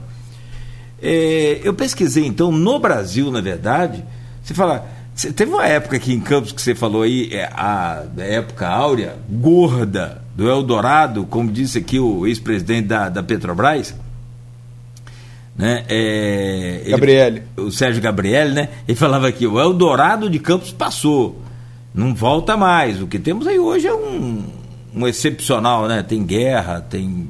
Guerra da Ucrânia. O, né? Guerra da Ucrânia, o barril do petróleo está muito alto e tal. Pelo tem... embargo dos países ocidentais ao petróleo da Rússia, há que se lembrar que o maior produtor de petróleo do mundo não está no Oriente Médio, é a Rússia. As pessoas esquecem disso. É. Ainda tem isso, né? O maior produtor de petróleo do mundo não está no Oriente Médio, é a Rússia. É a Rússia. Petróleo e gás. E gás. É. Que está gerando uma crise mundial. E aí vem a questão do subsídio. Qual. Você fala assim, transporte coletivo, modelo no Brasil. Você corre logo, lembra de onde? Curitiba assim, pelo menos. E aí eu falo da. Te, da né? É, Jaime Ler. Da, da época áurea do, do, do, do dos royalties, do, do Eldorado, que tinha um secretário em Campos que viajava toda semana para Curitiba para conhecer o transporte público. Que só com aquelas viagens ali eu acho que dava para investir nas empresas de, de ônibus. Enfim, é, mas isso passou, o dinheiro não volta mais, esse tempo também não.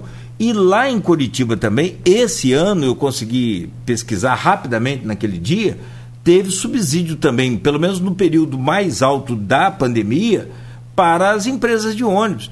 Então também não vejo isso como assim nenhum bicho de sete cabeças não. Se o poder público não chegar junto realmente, as empresas na verdade você falou convulsar, né? É exato convulsionar. convulsionar. Ou seja, estão parando. E eu perguntei para o empresário aqui uma vez, antes da pandemia, tinha o Folha Nossa segunda edição. Perguntei para ele aqui, eu falei, amigo, se o ônibus está tão ruim, é igual presidente de federação, é igual presidente de time. Tá horrível, você vai conversar com o presidente do time, aquilo não presta, estou gastando dinheiro do meu bolso, boa parte deles. Então por que, que você não larga? A pergunta é essa, eu perguntei para ele, diretor de uma empresa, ele falou, falei, por que, que você não vende a sua empresa? É, toca outra coisa. Ele falou, eu não sei tocar outra coisa. Eu passei a minha vida inteira trabalhando com transporte público. Eu vou fazer o que agora com quase 70 anos, 60 anos de idade? Faz sentido, eu entendi perfeitamente e acho que é o caminho por aí. Se não houver um consenso, e hoje existe o tal do, do, do transporte alternativo, é, que no Brasil é tudo assim, né? Tem o, a rádio comunitária mas você vai passar pelo dial hoje do seu aparelho aí, deve ter umas 30 emissoras em Campos. Que de comunitária você tem duas ou três, o resto é tudo pirata. Então tem também o transporte pirata. É todo um conjunto para poder arrumar essa casa aí. E vai depender e muito da, da população. Porque o, o que, que acontece também, Aloysio? Os alunos e os idosos vão de ônibus porque a van não transporta. Rapaz, é só prejuízo para as empresas. Antigamente, eu não lembro, na época da CTC exatamente, né? existia uma contrapartida, ou era do governo do estado, ou era da prefeitura para as empresas de ônibus. Uma, uma, não era uma, uma bilhetagem de alunos, mas era uma contrapartida para as empresas que transportavam os alunos. Tipo assim, ó, você vai numa área receber tantos mil, na outra tantos mil. Isso é acordado com as empresas. Então eu vejo com bons olhos essa iniciativa aí e espero que a Câmara haja assim sempre. Cara, eu, assim, é, a priori, é, aí é opinião pessoal, tá? É, eu, Aloysio, eu sou contrário a, a priori, em princípio, tá? É, ao poder, poder público, qualquer esfera, federal, estadual, municipal, socorrer empresa privada. Em princípio, isso é o contrário. Agora, vamos colocar aqui. É, tem essa crise agora por causa da, pandemia, e, da, e, da, e, da, e da guerra da Ucrânia que você já citou aqui, são coisas excepcionais que você não tem como controlar, né? É difícil, né? É, vai, como é que você vai parar o vírus ou vai parar Putin? Complicado. É, é um, mas vamos pegar a última crise que, o mundo teve, Lula chamou de Marolinha, 2008. É, a história da, da, crise da bolha imobiliária. Quebrou a Lehman Brothers. Cara, você faz o quê? Se o Estado não intervir, vai quebrar em sequência todo o sistema financeiro dos Estados Unidos. Ah, vai ter que uh, dar dinheiro para investidor. É, a, a, a consequência de não fazer nada pode custar muito mais caro. Entendeu? Então, eu estou usando esse exemplo para dizer que eu acho que num momento de excepcional, tudo é custo-benefício. Ah, você é favorável ao poder público socorrer iniciativa privada? Não, não sou. Mas qual a consequência se não fizer nada? É muito pior, custa muito mais caro. Entendeu? Então é o que está acontecendo, é um, é um, momento de exceção. É, agora, é, essa coisa do. Eu conversei até com o Vladimir aqui na sexta-feira, eu falei aqui, você se lembra, conversei com uma fonte, que não vou identificar a fonte, mas que está por dentro desse assunto todo, tá? É, da, da questão do transporte público de campos. É, enfim, é, talvez seja a pessoa que mais conheça esse assunto hoje. Né? Que está ali no, nessa pendenga, inclusive é, jurídica, que, que, que tem em torno disso. O sistema é viciado desde sempre. É viciado desde sempre. Porque é, é, ah, não é que o que o, o é, vai dar subsídio agora. A passagem um real, que era bandeira de rosinha, o que, que era? Era subsidiada. Era subsidiada. Né? Aí quando a coisa começou a desandar, quando a coisa, quando as vacas gordas que você falou, como o Eldorado, que o Gabriel falou, acabou, e não tinha mais como bancar, foi o que? Intervenção na, nas empresas de ônibus. Chegaram a ser presos os donos de empresas de ônibus. Agora, é, ao mesmo tempo, eu te pergunto: é, você conhece alguma empresa de transporte público em Campos que esteja, que esteja bem? Tá, agora eu te pergunto, faço outra pergunta. Você conhece algum empresário, algum dono de empresa que, que esteja mal? Não. É complicado, né? Então é complicado. É. é complicado. Eu acho que o sistema todo é viciado há muito tempo. Há muito tempo. E é difícil, é difícil você, você porque literalmente, aí no caso a metáfora se aplica, é você trocar o pneu com o carro andando. É. ou, ou abastecer com carro em movimento. Você não vai conseguir. É complicado. É, é, é, eu acho que dos dois lados, do poder público e dos empresários, aí depois vem as vans e tal, já é uma coisa mais recente, é um sistema viciado. E, e agora, é, o que botar no lugar, como? Porque um dia sem transporte público, um dia só, É um caos. é uma, para, para a cidade. É uma revolução. E você falou aí, mas ó, rapidamente, sobre o. a Você questão- mora onde? Qual, qual bairro você mora? Eu moro aqui no centro. Eu não uso transporte público. Beto mora em que bairro? Tarcísio Miranda, 28 de março. Tá Você se veio virando. para cá, Moto, De moto. moto. Tira sua moto, como é que você vai para trabalhar? bicicleta, Tira a bicicleta. andando. Você chega Tem que a vi- tempo. Não chega. Vai ter que acordar três horas da manhã para chegar aqui seis. Entendeu? né? Então é isso que eu tô querendo dizer. Não, e o cara que mora na Serrinha, trabalha aqui no centro, o cara que. É mal morro do coco. cara que morre- Ururaí, cara que morre é, em Santo Eduardo. E tem muito, tá? É, é. E não pensa você que não tem, tem muito. Tem muita gente que trabalha. Ó, pra você ter ideia. E aí falando de. Aí sai da, da esfera municipal, mas é um, um mesmo. Pode, pode servir como comparação. Tem muita gente de- daqui que vai dar aula em Macaé, vai dar aula em Samã e vice-versa, e Cardoso e. Às vezes outros municípios. Mas sim, sim, mas é, é, depende de quê? Transporte público. Então, assim. a- a- a- o- Depende de transporte. é o que você falou aqui, é.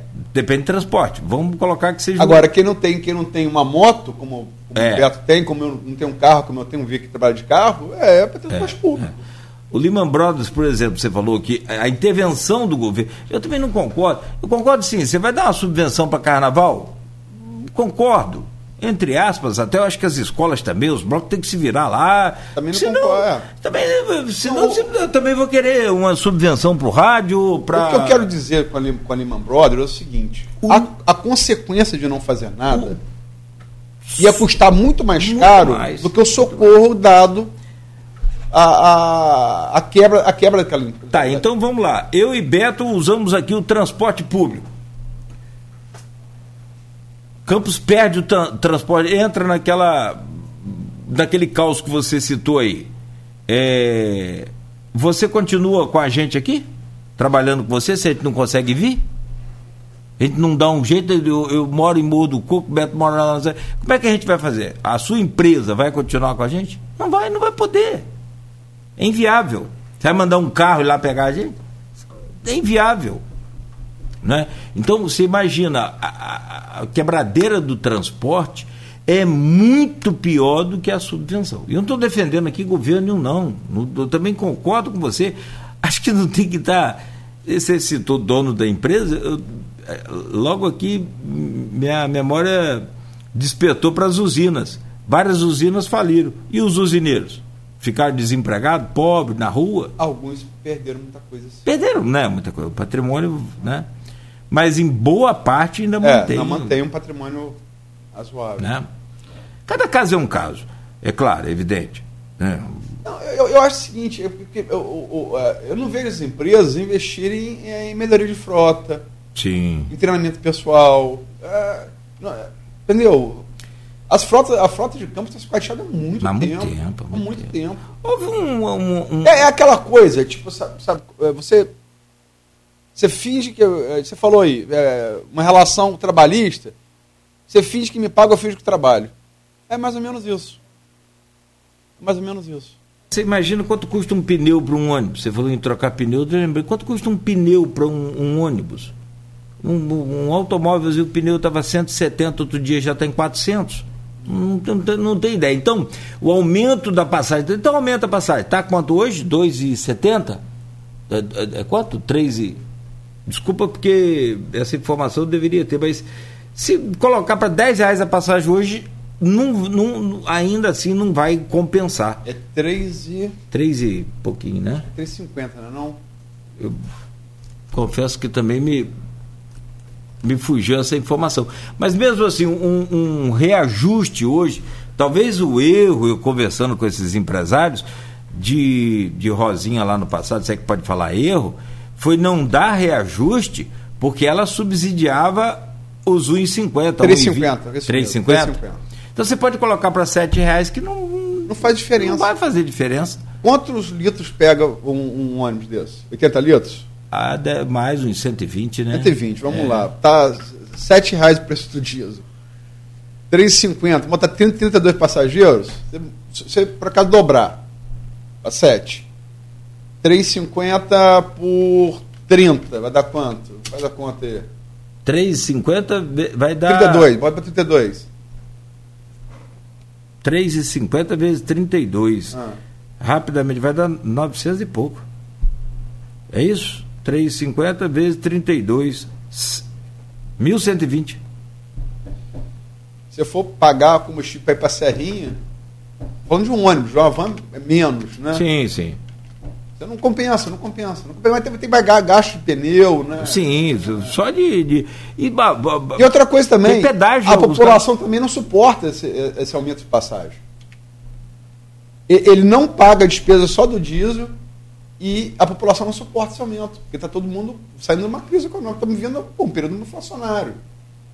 Né? Desde o do governo Dilma é, e agravado pela pandemia, pela Rapaz, péssima, 300. péssima, gestão do governo Bolsonaro. Eu botei 120 litros aqui, dando um jogo de 350 litros. 350? Depende do ônibus, mas uma média de 350. Aí vai embora. É. É. Não paga, não, fa não faz diferença.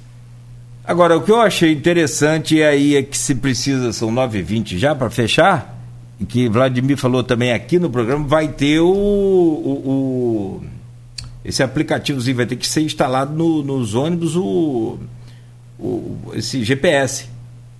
Para poder controlar se os ônibus estão não só com a questão da bilhetagem, mas cumprindo também a rota com os linhas, horários de, de- de- né? O, o problema está nos locais mais distantes. Porque a passagem é o mesmo, pre é o mesmo preço. E as, as distâncias são diferentes, portanto, os gastos de combustível É. são diferentes. Você fala levar um ônibus lá no Imbé, você já viu? Já encontrou com um ônibus lá na, naquela estrada do Imbé? Não. Eu tive a oportunidade. Subindo, subindo ali, mas ah, não, não chega até a tabu d'água, não. Ela para ali no meio, né? Depois não, Ah, sim, até a- se não estiver chovendo. se não estiver chovendo. Já encontrei com ônibus ali, também chegando a, a Rio Preto. É, é- é muito complicado. A estrada é muito ruim sempre. Agora tem. O Almir tem recuperado algum trecho aí, mas de, de, acho que 1.500 quilômetros que a gente tem, 400 foram recuperados. E, só para fechar, Luiz, 9h21. Os servidores param hoje de novo e tem protesto na Câmara. É, é questão a gente já conversando aqui, né? É questão complexa.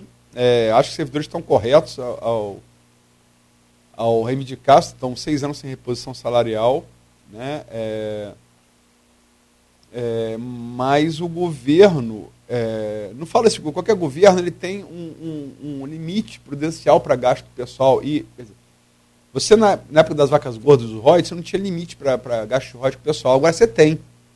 Você não pode usar mais conta Roy para pagar pessoal. Então, você aumenta, tem que aumentar a arrecadação própria para pagar pessoal.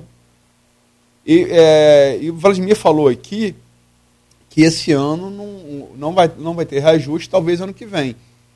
E falou que se reuniu com, com o, o Ciprozep, que isso estava ciente, né?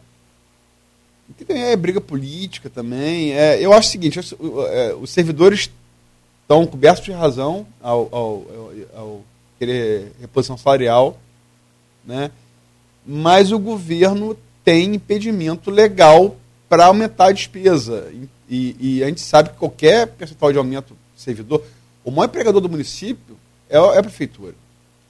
Então, pelo, pelo número de pessoas, qualquer percentual de aumento, ele, ele, ele, ele implica grande despesa. Então, é, é, aí é, é como, é como vai ter agora entre, os permissionários MTT e governo e oposição, enquanto, enquanto de conta.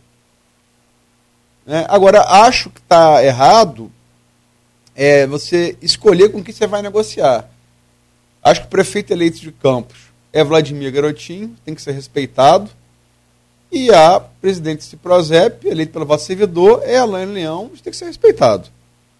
Acho que a, a desavença pessoal não pode sobrepor a, ao respeito ao que esses dois cargos representam pelo voto dos seus. Dizer, um caso de Vladimir do cidadão campista e no caso de Helena de seus pares servidores. Acho que isso tem que ser respeitado. Acho que é, o governo erra quando não aceita interlocução com a, com a Elaine. Sem, sem essa interlocução, sem o. Vou usar o termo que ela usou até na nossa página aqui no dia, sem o olho no olho, acho difícil solucionar assim, com pacificação, com paz, né? Esse tipo de problema, onde os dois têm razão. Imagina você. Você colocou bem, o servidor tem razão, está super defasado. Agora nós temos aí, nesses últimos anos, o surgimento, o ressurgimento da inflação. É, é engraçado ver os filhos da gente lidar com inflação, cara. É mó barato. Porque só, só rindo para não chorar, sabe? Barato que eu digo não é nada, é rindo para não chorar. O filho vai lá, papai, fui comprar o café, tá 40 reais o quilo. Rapaz, é. Café tá um absurdo. É Cristiano postou lá no, no, no, no blog dele também, ou, ou, foi no Twitter que eu vi. Não, acho que foi no blog é, ponto de vista. Fui comprar um leite a sete. Sete reais. Parar de fazer filho, meu filho. Solução é. É sete reais o dia, sete reais a. É, mas tem gente que toma leite, leite, até depois de velho, todo dia tem leitinho, tem que tomar leitinho. É uma tristeza. Eu tomo leite. É bom, né? Eu não posso, eu tenho eu tolerância à lactose. Eu tomo fico, leite todo dia. Eu fico com inveja. Quê? Não, eu fico com inveja. Toma leite todo dia. Leite Mas é bom, é, né? é um alimento eu bom. Eu uso leite às vezes como suco. As pessoas ficam assustadas. É, cara. Leite, é, é. Que bom, né? Que eu e eu era tomava leite na roça, da roça mesmo. Hoje não pode nem ver o cheiro. Enfim, é... Tá ficando velho. Mas vamos. É, vamos, vamos, vamos torcer aí para que chegue um consenso. Agora, há que se registrar que a paralisação ela não chegou a afetar os serviços, né? Ela não alcançou é, grau de interferência na prestação de serviço. Eu não sei se vai, se vai conseguir. E registrar também que o pleito de servidor é justo. Ninguém discute isso. Agora, ir para a residência do, do prefeito, não, não. quem quer que seja, é passar da medida. Né? Isso é falta de respeito. É não separar as funções. Né? O cargo da pessoa. Né? A família da pessoa não tem nada a ver com isso. As pessoas que é moram não tem nada a ver com isso. Isso, foi um, um limite excedido pelo, pelos Prozep que eu acho que foi completamente equivocado. Quer fazer na prefeitura? Beleza. Quer fazer na Câmara? Beleza. Quer fazer, comunicando antes a, a BPM, quer fazer no Alberto Torres, quer fazer no Rio de Março? Beleza. Agora, a casa de ninguém. A casa é. tem que ser respeitada. Foi um erro tremendo dos servidores e que não deve ser repetido. É, e perde apoio, né? Você perde apoio. É igual, é, é, assim, fechar BR. Cara, você está numa viagem, vai para um compromisso, está a BR fechada porque tem um, uma, uma, uma, justa manifestação de uma população, que é justa. Mas fechar a BR, um, um, um erro não vai consertar o outro, sabe? É, mas vai dizer isso para o cara de Serra que tem que trabalhar. Tem que é, vai dizer para o pessoal de Três Vendas ah. lá, que também não tem, é é complicado. O cara vai te chamar, vem morar aqui, seu. É. Bom, antes que alguém faça isso, bom dia para você. Eu concordo sim com as manifestações pacíficas e apoio todas elas, desde que sejam né, com causa justa e que sejam pacíficas. Luiz, bom dia. Amanhã de volta às sete da manhã aqui com o Folha no Ar.